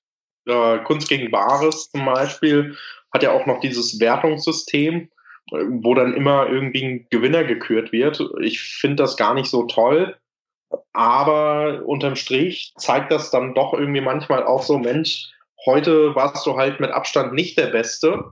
Und ähm, ja, das holt dich dann irgendwie mal wieder auf den Boden und dann merkst du so, hui, äh, andere, die stecken echt vielleicht auch noch mehr Zeit und Energie und was da rein und die verdienen mhm. halt davon. Und ich finde, das erdet irgendwie auch ein bisschen. Und gleichzeitig, wenn man sich den Fleiß zum Beispiel von so einem Comedian anguckt, der Comedian, der muss halt erstmal, ich sag mal, bis seine Witze halt lustig sind, muss der erstmal 20 Mal sein Set bei einer offenen Bühne gespielt haben, um das ein bisschen rund zu spielen, weil der fängt erstmal an und hat einen Witz nach dem anderen, die alle Mist sind. Und mhm. dann merkt er irgendwie so, oh, der ist Mist und den musst du noch umschreiben, den musst du komplett rauswerfen und so. Und ähm, da wird halt unglaublich viel und hart für gearbeitet, dass es besser wird. Und wir Zauberer, wir üben das einmal ein und dann ist oft so, ja, ich bin jetzt fertig. Ja, aber der Punkt ist ja, das ist ja bei uns, das meinst du wahrscheinlich, ist ja bei uns genauso. Wenn wir das erste Mal sowas zeigen, ist das auch erstmal Mist. In den meisten Fällen, manchmal vielleicht nicht, aber also in den meisten Fällen ist das halt oh. noch unausgereift. Ja, der Tobi? Unterschied ist aber, dass der Zauberer, wenn er das erste Mal den Mist zeigt, direkt auf Platz zwei oder drei landet, weil es der Zauberer ist, und der Comedian mit ganz viel Glück vielleicht die drei Euro in der Kasse findet, bei Kunst gegen Bares als Beispiel. Ich habe festgestellt, das ist immer äh, sehr witzig. Es gibt so Kunst gegen Bares, um das mal als Beispiel zu lassen. Es gibt ganz viele Sachen, wo der Zauberer mit Abstand der Beste ist Mhm. Oder es ist so, dass der Zauberer total abkackt. Und ich habe mhm. immer das Gefühl, dass es auch ein bisschen, natürlich auch mit der eigenen Performance, aber dass es auch ein bisschen damit zu tun hat, ob das ein zauberaffines Publikum ist oder nicht. Mhm. Weil es gibt äh, natürlich da auch viele Leute, die keinen Bock auf Zauberei haben. Gerade Kunst gegen Bares, da erwartet man, glaube ich, erstmal nicht einen Zauberer als äh, Zuschauer. Wir wissen, dass immer meistens ein Zauberer dabei ist, aber äh, ich glaube, damit hängt das auch viel zusammen. Ich habe, also ich war noch nie im Mittelfeld. Ja, ich habe das auch oft mitbekommen. Du bist als Zauberer, also manchmal hatte ich Abende, wo ich gesagt habe, ich persönlich ähm, war der Meinung, das war am besten, ohne das jetzt irgendwie, ohne mich selber loben zu wollen, aber das war qualitativ am besten, aber die Leute waren dann halt in einer Singer-Songwriter-Stimmung oder so. Gerade wenn dann da noch so irgendwie ein 16, ja, 14-jähriges Singer-Songwriter-Mädel irgendwie ist oder so, dann 14 ich halt. ist besser als 16, ja, das kommt noch besser an bei den Leuten. Ja. genau. So ist, Nein, aber also das, das schwankt halt manchmal. Und andererseits, manchmal bist du aber irgendwie auch gar nicht so gut. Und das Problem bei Zauberei ist aber, wenn man sich jetzt mal so YouTube-Videos anguckt, es gibt ja so, so Live-Mitschnitte manchmal auch. Ich habe zum Beispiel, wenn ich einen neuen Trick mehr erarbeite, dann recherchiere ich erstmal viel auf YouTube und gucke mir halt andere Vorführungen an, um halt zu sehen, so was für Techniken gibt es, wie führen die das durch und so. Und ich stelle halt ganz oft fest, dann ist so eine Vorführung sieben Minuten lang, sechs Minuten lang davon sind Murks, aber in der siebten Minute kommt ein Trickgeheimnis, was die Zuschauer nicht verstehen und dann sagen die nachher, boah, war der Zauberer gut. Wenn ein Comedian mhm. sieben Minuten lang auftritt und sechs davon misst, dann stirbt der auf der Bühne. Und das ist eben was, wo ich denke, so, da müssten wir Zauberer uns doch einiges an so einem Comedian abgucken. Ähm, um eben auch so diese Füllzeit zwischen dem eigentlichen ja. Effekt irgendwie zu verbessern. Das stimmt. Wichtig Was an dem Punkt ist es, äh, Entschuldigung, Tobi, du zuerst. Nee, äh, ich wollte nur ganz kurz fürs Kunst gegen Bares Publikum einschieben, dass die, glaube ich, halt auch nochmal ein sehr zu äh, speziell behandeltes Publikum sind, weil die, habe ich das Gefühl, wollen diese, diesen Live-Moment, oh, der, der Timothy macht sich jetzt ein Guinness auf. Mhm. Nice. Aus der Dose, äh, sehr vorbildlich. Das sind coole, diese Guinness aus der Dose, muss ich mal sagen, da ist so eine Stickstoffkugel drin. Das schmeckt unheimlich lecker. Frisch. Mhm. Ja, das stimmt, das machen die echt gut. Ähm, also das Kunst gegen Bares Publikum, das will diesen Live-Moment oder es will Kunst, habe ich das Gefühl. Oder etwas, was so nach Kunst wirkt. Oder die Bares, wollen nichts ne? Belangloses. Oder Bares die. Aber wisst ihr, was ich meine? Die wollen entweder was Einzigartiges, Live-Momentartiges erleben. Mhm. Das ist dann ziemlich gut. Ich habe jemanden auf, äh, in Köln erlebt, der ist auf die Bühne gegangen, ohne ein Set, ohne ein Programm, ohne eine Fähigkeit. Der hat einfach nur gesagt, er hat neulich eine Wette verloren und muss jetzt auf die Bühne, jetzt erzählt er aus seinem Leben. Und das hat so gerockt. Hast du zufällig meinen Auftritt gesehen in Köln bei Kunst gegen Bares? In Köln? Nee, du warst Nein, das, War, das war nur ein Spaß. Das, das Konzept so. kommt mir bekannt vor. Ohne Plan, ohne Set, einfach auf Nein, die Bühne der, gehen. Der Mensch ist halt auch niemand, der sich mit, äh, mit darstellenden Künsten beschäftigt. Jazz-Zauberei nennt man das. Äh.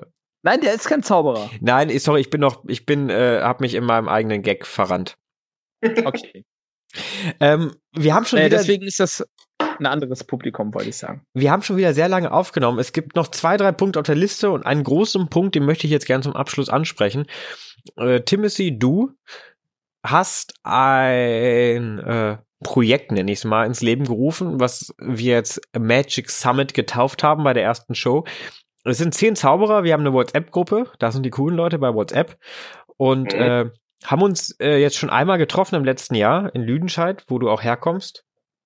Und haben Wochenende zusammen verbracht und dann am Ende eine Show gemacht. Wir haben, du hast das alles organisiert, da war eine Bühne.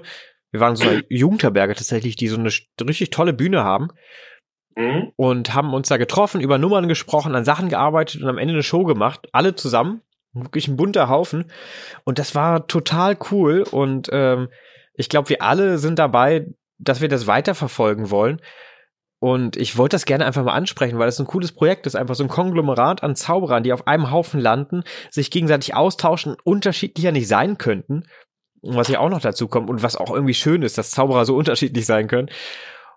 Und äh, ich habe gar keine Frage vorbereitet, aber ich wollte gerne mal darüber sprechen. Also erstmal, wie kamst du auf die Idee, das zu machen? Ja, ich habe mir da irgendwo überlegt, äh, zum einen, ich werde so ein bisschen zu alt für die Jugendworkshops. Ich falle da langsam raus.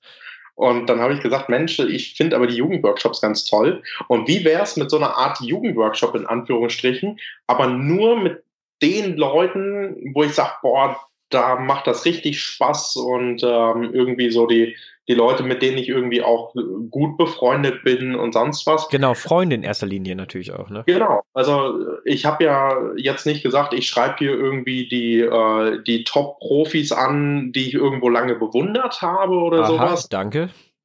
Das wollte, das wollte ich damit nicht sagen. Nein, das macht Spaß. Qualitativ seid ihr alle top.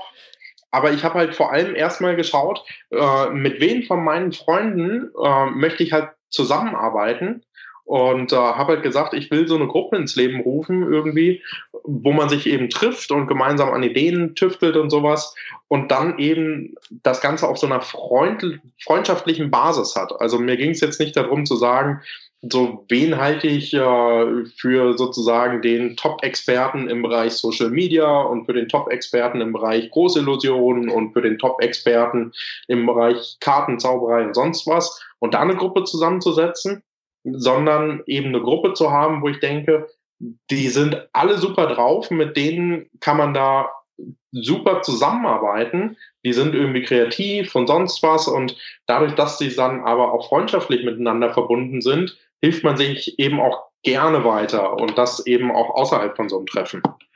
Und ich wäre immer super gerne Teil von sowas gewesen. Und weil es sowas aber irgendwie nicht gab, habe ich gesagt, ich, rufe sowas einfach selber ins Leben. Also es gibt, ich glaube schon, dass verschiedene Zauberer das in verschiedenen Formen auch machen. Der Gruppenhex ist ja letztendlich auch nichts anderes, was Lohenscher und Jan Logemann da im SIG Verlag ja. gestartet haben. Aber es gab, wo ich dabei war, das wollte ich damit sagen. Ja, ja. Ja. Und ich finde es, also ich finde es großartig. Diese Show hat so viel Spaß gemacht.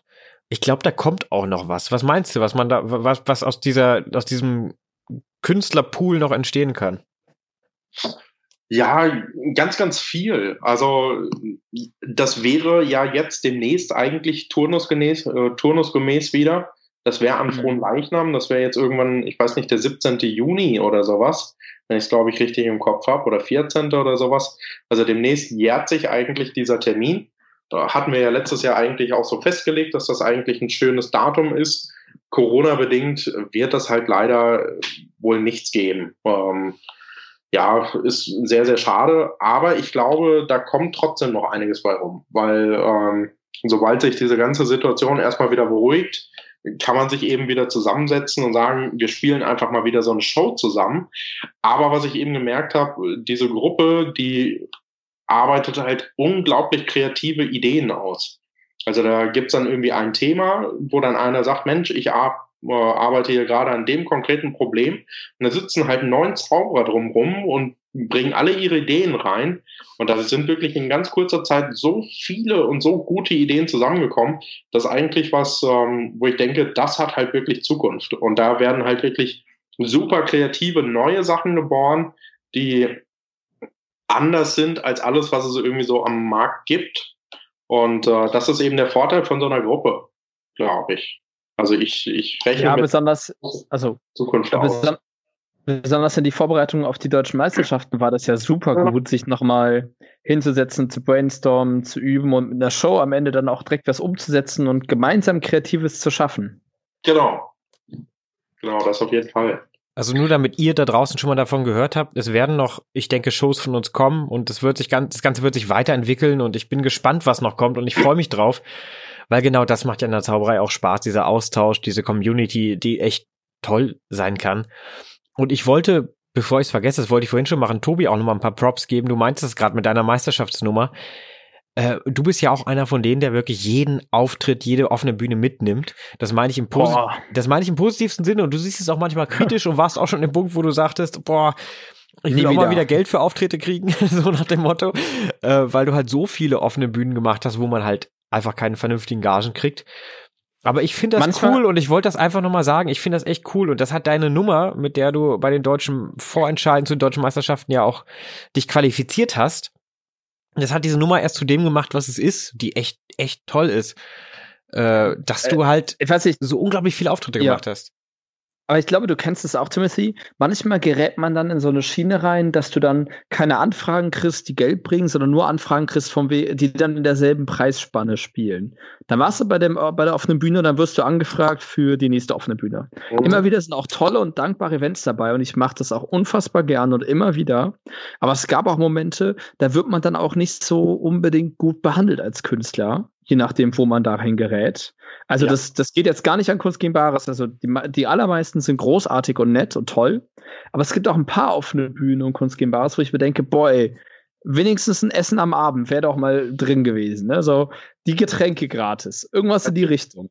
Genau, es gibt offene Bühnen, da ist der Künstler Teil des Finanzkonzeptes. Also da wird mhm. halt gesagt, okay, wir haben sieben oder acht Künstler, die trinken alle zwei Getränke und ein Abendessen, dann haben wir da schon mal irgendwie äh, sieben Abendessen im Sack und die werden dann halt irgendwie abgerechnet, wo ich mir dann denke, so, ey, das kann es doch nicht sein. Ja. Das, das, ist definitiv so. Aber ich glaube halt, da muss man langfristig denken. Ich bin da großer Vertreter von dem Spruch, Fleisch schlägt Talent. Ähm, das, das ist halt so, ja. Aha. Das, Interessante These, cool, ja. Ja, was heißt interessante These? Ähm, wenn du beispielsweise in die Bücher von Tommy Wonder guckst, ähm, in seinem ersten Buch, da hat er ein Essay drüber geschrieben und sagt halt, Talent ist erstmal wie ein Rohdiamant. Und mhm. ähm, es gibt Leute, die haben unglaublich viel Talent, aber die sind dann halt so stinkefaul, dass sie halt nichts draus machen. Und dann gibt es aber andere Leute, die haben halt ein bisschen Talent, aber die fallen halt so lange und so viel daran, dass die halt viel erfolgreicher sind als all die. Ja, aber halt du hast gerade, du hast gerade gesagt, Fleiß legt Talent, ne? Fleiß schlägt Talent. Ich habe gerade Fleisch schlägt Talent verstanden und war total verwirrt, bis gerade eben, wo ich dachte, ah, Fleiß, er hat Fleiß gesagt. Wobei, ich muss gestehen, mich motiviert diese kleine Essay von Tommy Wonder leider gar nicht, weil er auch sagt, ähm, egal wie gut du Kohle polierst, es wird immer Kohle bleiben. Ja. Das fand ich sehr demotivierend, dann zu sagen, okay, wenn du einfach kein Talent hast, dann kannst du arbeiten, wie du willst. Du wirst einfach nie dasselbe erreichen. Ja, aber Tobi, wie jemand, der mit Talent arbeitet. Aber wenn ich mir dich anschaue, dann sehe ich da jemanden, der erstmal unglaublich talentiert ist. Der gar kein Talent hat. Und es funktioniert ja trotzdem. So, so Sorry, Tobi.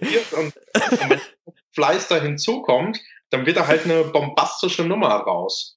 So, und ähm, das ist halt schon was. Also ich, ich bin da halt ein großer Vertreter von, nimm erstmal jede Chance wahr und geh halt raus und sammle Erfahrungen und so. Und das macht, das zahlt sich nachher irgendwann alles aus. Und wenn das halt Jahre dauert, ich meine, wir haben alle irgendwelche Kollegen im Umkreis, ähm, die halt erstmal jede Sache mitgenommen haben, die irgendwo auf dem Weg lagen und dann da super Erfolg draus geerntet haben. Ja, stimmt. Das stimmt allerdings als Beispiel, wir haben mit ihm gesprochen, Marc Weide, das ist ja einer der Paradebeispiele dafür, der hat nichts liegen lassen und ist jetzt da, wo er ist und hat einen gewissen Bekanntheitsgrad, hat, ist Weltmeister geworden. Das, äh, das ist ja, beschreibt ja quasi das, was du gerade meintest, ne? Ja, bei, bei Marc muss man halt zum Beispiel auch zwei Sachen sehen. Das eine ist, ähm, wenn er zum Beispiel erzählt, wie er in der, äh, äh wo war er bei der Pufferöffnung der Wollersheim, ja. Heimer, ja. Ähm, dann ist das zum einen, er hat die Erfahrung mitgenommen und hat halt gesagt, ich bin mir da nicht zu schade für. Und davon kann er halt heute zehren. Auf der anderen Seite hat er eine verdammt gute Geschichte. Ja. Und das denke ich halt auch. Also wenn du jetzt halt irgendwie Kunst gegen Bares ohne Ende machst oder was, du erlebst einfach auch viele Geschichten. Die sind in dem Moment irgendwo unglaublich doof, Aber wenn du die dann gemacht hast, mit ein bisschen Abstand, äh, kannst du da irgendwie auch tolle Sachen erzählen oder was. Ich habe mal eine Nacht am Flughafen gepennt. Äh, da ist irgendwie der Flug ausgefallen. Das hatte mit Zauberei jetzt nichts zu tun. Aber da muss ich halt sagen, so hier, in, das war so eine meiner letzten Erfahrungen im Außendienst noch. Da war ich ja. äh, in, in Mailand unterwegs, äh, war da auf der Messe und dann ist halt wegen Unwetter der Flug abgesagt worden. Und dann habe ich am oh Ende oh auf, auf so einer ja. Pritsche da irgendwie am Flughafen gepennt. Das ist in dem Moment nicht schön, aber im Nachhinein ist es auch irgendwie eine interessante Geschichte, weil wer kann schon sagen, ey, ich habe am Flughafen geschlafen. Das, das darf man auch nicht vergessen. Das, das ey, Kölner Bahnhof, sage ich dir, ist viel besser als Flughafen. Kölner ja. Bahnhof. Da hast du schon deine eigene Bank, ne, Tobi? Das sind Erfahrung und Geschichte. Und das darf man nicht vergessen. Und irgendwann zahlt das alles aus. Da stimme ich dir total zu. Ja. Bei mir sind es die schlechtesten Auftritte, die ich teilweise zusammen mit meinem äh, Zauberzombie hatte, mit unserem lieben Freund Jonas, der letzte Woche zu Gast war. Und mit dem hatte ich äh, die zwei schlechtesten Auftritte meiner Karriere, auch die besten, muss ich dazu sagen. Aber diese beiden, das sind halt auch Geschichten, die erzählen wir uns immer wieder.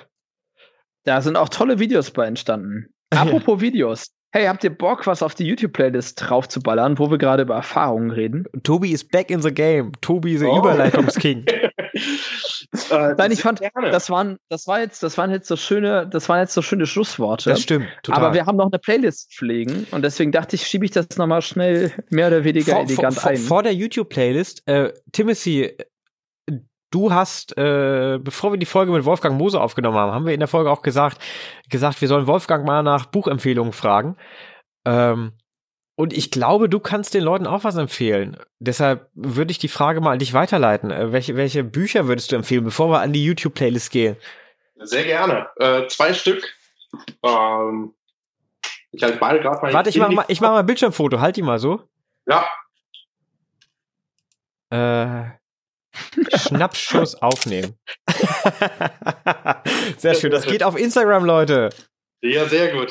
Äh, ich habe zwei Bücher mitgebracht. Das eine, das ist Parlor-Tricks von Morgan West und das andere oh. ist Maximum Entertainment 2.0. Ähm, äh, ich ich fange mit Maximum Entertainment einmal ganz kurz an. Ja. Das Buch, jeder, der es noch nicht gelesen hat, sollte das unbedingt lesen. Da sind so viele praktische Tipps drin, wie du halt deinen Bühnenauftritt verbessern kannst. Da war ich wirklich erstaunt, wie viel gutes Zeug da einfach drin ist. Ganz kurz, muss es die 2.0 sein? Hast du die 1.0 auch gelesen? Gibt's äh. Hab nicht gelesen. Habe ich okay, nicht gelesen, gut. aber 2.0 hat halt irgendwie zwischendurch mal noch aktualisierte Anekdoten und sowas. Also ich okay. glaube, wenn du Maximum Entertainment äh, 1.0 ja, hast, ist das auch erstmal in Ordnung. Okay, cool. Kommt, unsere, kommt in unsere Shownotes rein. Das ist halt die aktualisierte Variante. Und da ist halt wirklich viel praktisches Zeug. Ich bin großer Freund von Theoriebüchern, aber viele sind mir eben zu theoretisch, in Anführungsstrichen. ja, also ich, ja. ich, lese mir das gerne durch und das macht super viel Spaß, aber am Ende ist es halt wahnsinnig schwierig in die Praxis umzusetzen. Manchmal sind Theoriebücher einfach zu theoretisch. Das ist ja, also, das, das ist so. Weißt du, das macht Spaß, aber da wird dann irgendwie philosophiert und am Ende ist es aber halt irgendwie, ja, du, du hast halt nichts, was du greifen kannst, wie du das jetzt konkret besser machst. Und Maximum Entertainment ist mehr oder weniger ein Buch, da steht drin, tu dies, mach das, mach jenes und dann wird deine Show besser. Und das finde ich halt irgendwie das Schöne an dem Buch.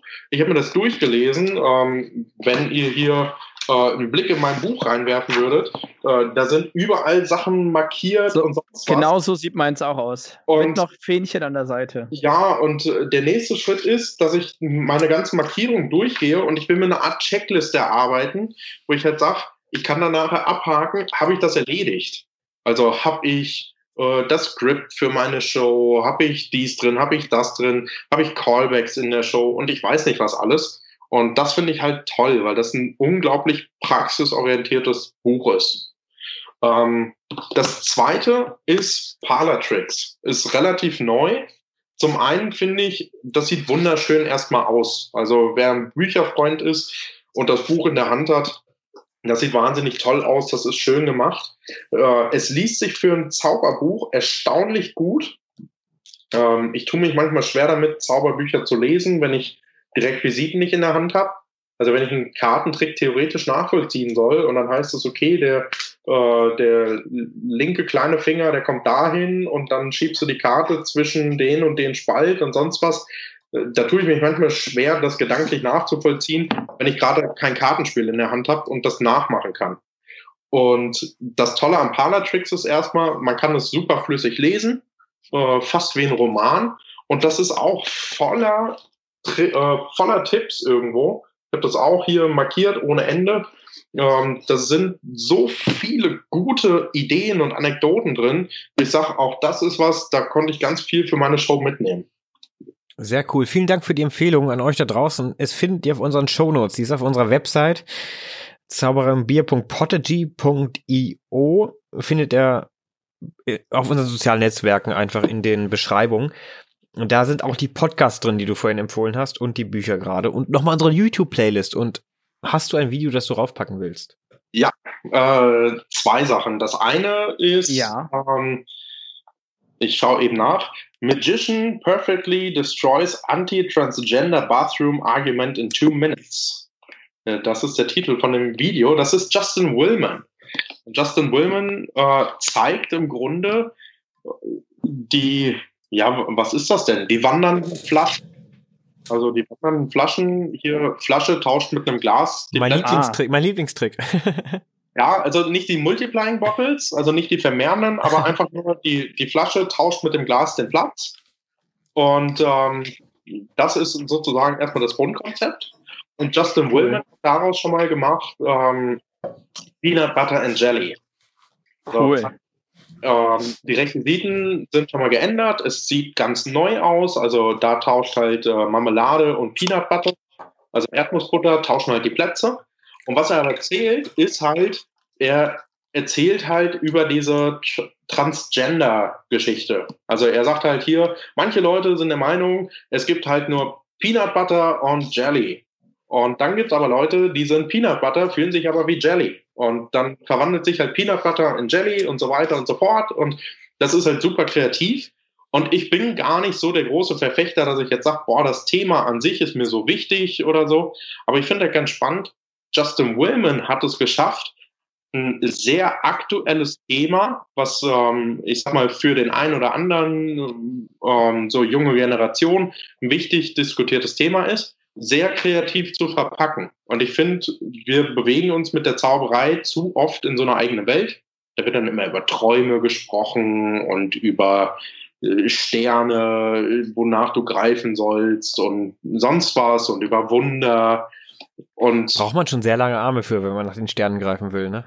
Ja, das, das ist so. Aber es ist halt oft in so einer eigenen kitschig-romantischen Welt. Das ist per se nicht schlecht, aber Justin Willman schafft es halt, ähnliche Themen aufzugreifen, wie ein moderner Comedian zum Beispiel, und das halt zu verpacken. Und ich finde dieses Video, das steht halt sinnbildlich dafür. wenn man sich das anguckt, ähm, sieht man halt, wie er das schafft, eben ein Thema, was ansonsten vielleicht ein Stand-up-Comedian irgendwie für seine Show hat, da reinzunehmen. Und ich sag mal, wenn man sich zum Beispiel bei Netflix Stand-up-Comedy anguckt, dann ist das inhaltlich was ganz anderes als eine Zaubershow. Und ich ja. fände es irgendwie schön, wenn Zauberei sich da ein bisschen in die Richtung entwickelt, dass man über ähnliche Themen spricht, dass man halt ja. mal spricht, wie ist das, wenn man auf einmal Onkel geworden ist, äh, mhm. wenn man. Papa geworden ist, muss sich dann auf einmal irgendwie um den Sohn, um die Tochter kümmern und die hat die Windeln voll gemacht und sonst was. Und äh, weiß ich nicht, also wenn man Kevin Hart irgendwie sieht, wie der darüber spricht, wie er auf Baby aufpasst, über The Baby Who Shit on the Floor, äh, ich habe mich da wirklich, äh, ja, ich, ich habe da gelacht ohne Ende, aber das ist ein Thema, das würde in Zauberei niemals vorkommen. Und das finde ich an Justin Willman toll, das kann man da sehen. Sehr cool. cool. Äh, zwei, das zweite Video? Genau, das zweite, da ist eigentlich fast egal welches Video, das ist äh, die Serie Wizard Wars. Ähm, das ist ah, so, ja, ja. als Vorgänger. Ich würde sagen, wir packen vielleicht einfach die erste Folge oder so da rein, damit man einmal dieses Konzept sieht. Ich finde da ganz spannend. Bei Wizard Wars war das Konzept, du hast irgendwie drei Gegenstände und die musst du in deinen Zauber-Act einbauen. Die, und dann, ich will dich gar nicht unterbrechen, die hm? sind schon drin, aber ich glaube, das sind die Videos, die wieder rausgeflogen sind. Ah, okay. Dann packen wir es einfach nochmal rein. Ah, nein. Es ist, ist doch drin. Ist der doch Trailer, drin. Wir, wir haben den Trailer drin. Den Trailer für die Wizard Dann Wars haben wir drin. Suche ich mal die erste Folge und du erklärst nochmal weiter für die Leute, die nicht wissen, was es ist, was es ist. Genau, also das Interessante ist, da wird dann gesagt, in Wizard Wars, ähm, ihr müsst jetzt einen Tennisschläger, ein äh, klassisches Telefon, also so eins hier mit Wählscheibe und Schnur und, keine Ahnung, einen Toaster verwenden und damit müsst ihr ein Act machen. Und dann treten zwei Gruppen gegeneinander an. Ich glaube, das sind immer Duos oder so. Und äh, die bessere Gruppe, die kommt dann halt eine Runde weiter. Und ich finde das ganz spannend. Es gibt diese Vorgabe, man hat erstmal irgendein Requisit, muss damit was machen. Und dann sieht man, wie unterschiedlich die äh, eigentlichen Acts dann nachher sind.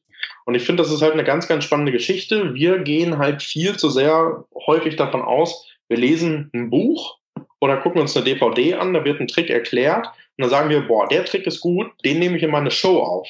Anstatt zu sagen, was ist das Thema für meine Show?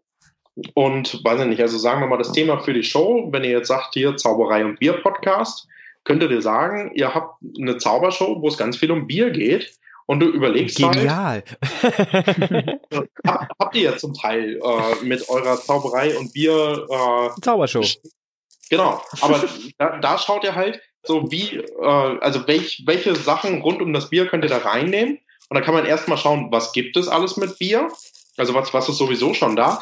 Und dann aber im zweiten Schritt vielleicht auch, welchen Kartentrick gibt es, wo jetzt halt äh, ein Herz Ass und ein Kreuz 8 und sonst was irgendwie auf einmal umgewandelt werden können und du hast dann halt, ähm, weiß ich nicht, also nicht hier zieh mal eine Karte, sondern ich habe hier äh, 52 Flaschen Bier und such dir davon eine aus. Und auf mhm. einmal wird es ein ganz anderes Ding. Und von daher diese Kreativität, die kann man da in Wizard Wars gut sehen. Ja, was halt in Wizard Wars ein bisschen suggeriert wird, ist, dass denen die drei Objekte in die Hand gegeben wird, dann kriegen die eine Stunde Zeit und dann führen die das auf. Das stimmt aber, glaube ich, de facto nicht. Das kriegt man mit, wenn man mehr von den Folgen guckt. Mhm. Die bauen halt da Requisiten und setzen die Effekte halt wirklich professionell um. Ähm, es ist halt total schwer, das in so ein paar Minuten gut umzusetzen. Ja, das, das ist klar. Aber ja, ja, aber es ist gut gemacht auf jeden Fall, ja. Aber zum Beispiel, wir könnten ja auch mit dem Fancy Magic Summit irgendwie demnächst sagen, hier, wir machen, wir suchen uns mal das Thema der Woche raus und dann hat jeder eine Woche Zeit und kann irgendwie seinen besten Trick mit Bier mhm. erarbeiten und kann dann irgendwie eine Woche später ein Video da erstellen und dann machen wir einen internen Wettbewerb oder sowas. Das ist gut sowas hält halt die Kreativität einfach wach. Finde ich äh, eine super Idee. Also Nico, was möchtest du reinballern? Ich wollte dich das gleiche gerade fragen. Ich habe überlegt, ähm, da die McKing Show leider nicht bei YouTube ist, sondern nur bei Vimeo, die ihr euch Doch. gerne anschauen könnt. Die, aber die komplette Show Nein. ist, also diese 45 Minuten Clip, der ist nicht bei YouTube. Ich würde McKing, McKings Auftritt bei Fool Us reinpacken. Den fand ich ziemlich cool. Ah, der Fishing Act ist das doch, ne? Genau. Wunderschöner Act. Äh, Macking bei Fool Us haben wir noch nicht in unserer Playlist, deshalb würde ich das gerne reinpacken. Timothy, mm, by, the, by the way, äh, das erste Video könntest du Tobi den Link einmal rüberschicken? Habe ich schon reingepackt. Ah, hast du schon gefunden? Okay, sorry. Habe ich schon Timothy, gefunden. Du musst Tobi nicht den Link schicken, der hat das schon gefunden. Ich finde nur den Link von. Äh, ah, da ist es. Penn und Teller, Fullers. Ja, ich fand, ich persönlich fand, dass McKing bessere Auftritte, also Fullers ist gut, aber es gibt im Internet ein paar coolere von ihm. Ich ähm, aber trotzdem, die, die ich findet trotzdem, ihr dann ja. Ich würde trotzdem gerne das Fullers-Ding reinpacken, einfach für euren Algo Algorithmus. Das Bier kickt rein. Für euren aber Algorithmus dann, zu Hause. Dann ballert der Algorithmus immer weiter die Fullers-Videos und nicht die coolen McKing-Videos. Aber es, gibt, aber es sind ja sehr, sehr viele coole Fullers-Videos. Ich will darüber jetzt nicht diskutieren, Tobi. Was willst du reinpacken? ja, es ist, ist okay, okay. Du musst ja nicht drüber diskutieren. Er ist reingepackt. Ich wollte nur anmerken, dass McKing viele, danke. viele tolle Videos ja, hat. danke.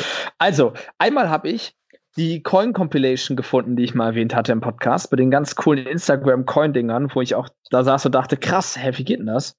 Die würde ich einmal nachträglich reinhauen, weil ich die schon mal reinhauen wollte. Und dann habe ich äh, ein nicht zauberisches Thema. Okay, und zwar okay. Randall Munro. Kennt ihr den? Randall Munro? Begriff? Nein. Das ist der von What If. Der malt so Comics, so Wissenschaftscomics und beantwortet Fragen, die Leute gestellt haben. Also der, der macht relativ viel und der hat einen TED-Talk gehalten, den ich ziemlich gut fand, ziemlich unterhaltsam. Äh, das ist ein ziemlicher Nerd, muss ich gestehen. Aber der, der beantwortet diese Frage ziemlich umfangreich und sehr kreativ. Und die Inhalte da sind sehr äh, inspirierend. Deswegen packe ich das rein. Und ich würde noch ein anderes reinpacken, wenn wir schon dabei sind, wenn ich darf. Hau raus. Okay. Diese Podcast-Folge hat kein Limit. Wunderbar. Und zwar habe ich nämlich vorhin auch einen TED-Talk gesehen. Oh verdammt, wo ist denn jetzt der Link hin? Ähm, über das Thema Humor. Und das fand ich, den, den fand ich gut. Ich glaube, den habe glaub, hab ich auch schon mal gesehen. Der ist gut. Ja, den würde ich mich reinpacken. Sehr cool. Ja. Ich will jetzt kein Spielverderber sein, aber wir nehmen schon echt lange auf, Leute. Und das wollen sich ja auch äh, Menschen anhören. Ein Hinweis noch für euch zu Hause, bevor wir hier die Folge zumachen. Tobi und ich haben uns entschieden, jetzt wieder auf unseren zwei Wochen Rhythmus äh, zurückzukehren, zu dem zwei Wochen Rhythmus, einfach um, einfach darum. Also ihr werdet jetzt wieder alle zwei Wochen einfach sonntags so. äh, unsere, unseren Zauberer Bier Podcast hören. Ihr habt jetzt echt viele Folgen äh, am Stück gekriegt. Und ähm, wir freuen uns drauf, das weiterzumachen, aber jetzt wieder alle zwei Wochen Zauberei und Bier. Timothy, es war wundervoll. Es ist wundervoll, dass du hier bist. Es war wundervoll, dass wir dieses Gespräch geführt haben. Hast du noch ein Schlusswort, was du den Leuten mitgeben möchtest? Äh, mir hat super viel Spaß gemacht. Wenn irgendwer Fragen hat oder was, meldet euch gerne. Also gerade die Leute, die damit mit dem Gedanken spielen, vielleicht sich auch selbstständig zu machen oder so. Äh, vielleicht kann ich da tatsächlich den einen oder anderen Tipp geben, ähm, weil eben ja Selbstständigkeit aus dem Beruf heraus nochmal was anderes ist als direkt nach dem Abi. Von daher, da bin ich jederzeit ansprechbar. Und ansonsten hört weiter den Podcast. Ah. Sehr schön. Tobi. Vielen Dank. Letztes Wort. Zitat. Nee. Sehr schön. da sind wir wieder. Yes. Äh, dann bleibt mir jetzt das Ganze zuzumachen. Schön, dass ihr zugehört habt in dieser unglaublich langen Folge. Ich glaube, diesmal wirklich Rekordlänge. Heftig. Timothy, es hat sehr viel Spaß gemacht. Ich habe immer noch Punkte auf meiner Liste, die bequatscht war privat oder in noch einer Podcast-Folge. Mal sehen. Who knows? Wir haben gar nicht über die Magier 4.0 gesprochen. Kommt alle zu, die Magier 4.0. Stimmt, du bist ah, bei bist die Magier 4.0 dabei. Das stimmt. Äh, äh, teilen wir, sobald du das teilst. Und wir sprechen nochmal drüber. Ähm, Timothy Thompson bei Die Magier 4.0 mit am Start. 2021 geht's los, oder? Genau, genau. Freut euch drauf. 22. 2022. Freut, ah, schreibt euch in den Kalender das ganze Jahr einfach mal blocken für die Magier 4.0 mit Timothy Thompson. Und äh, wir sehen uns im Internet. Schön, dass ihr dabei seid. Wir haben euch alle sehr, sehr lieb. Ciao.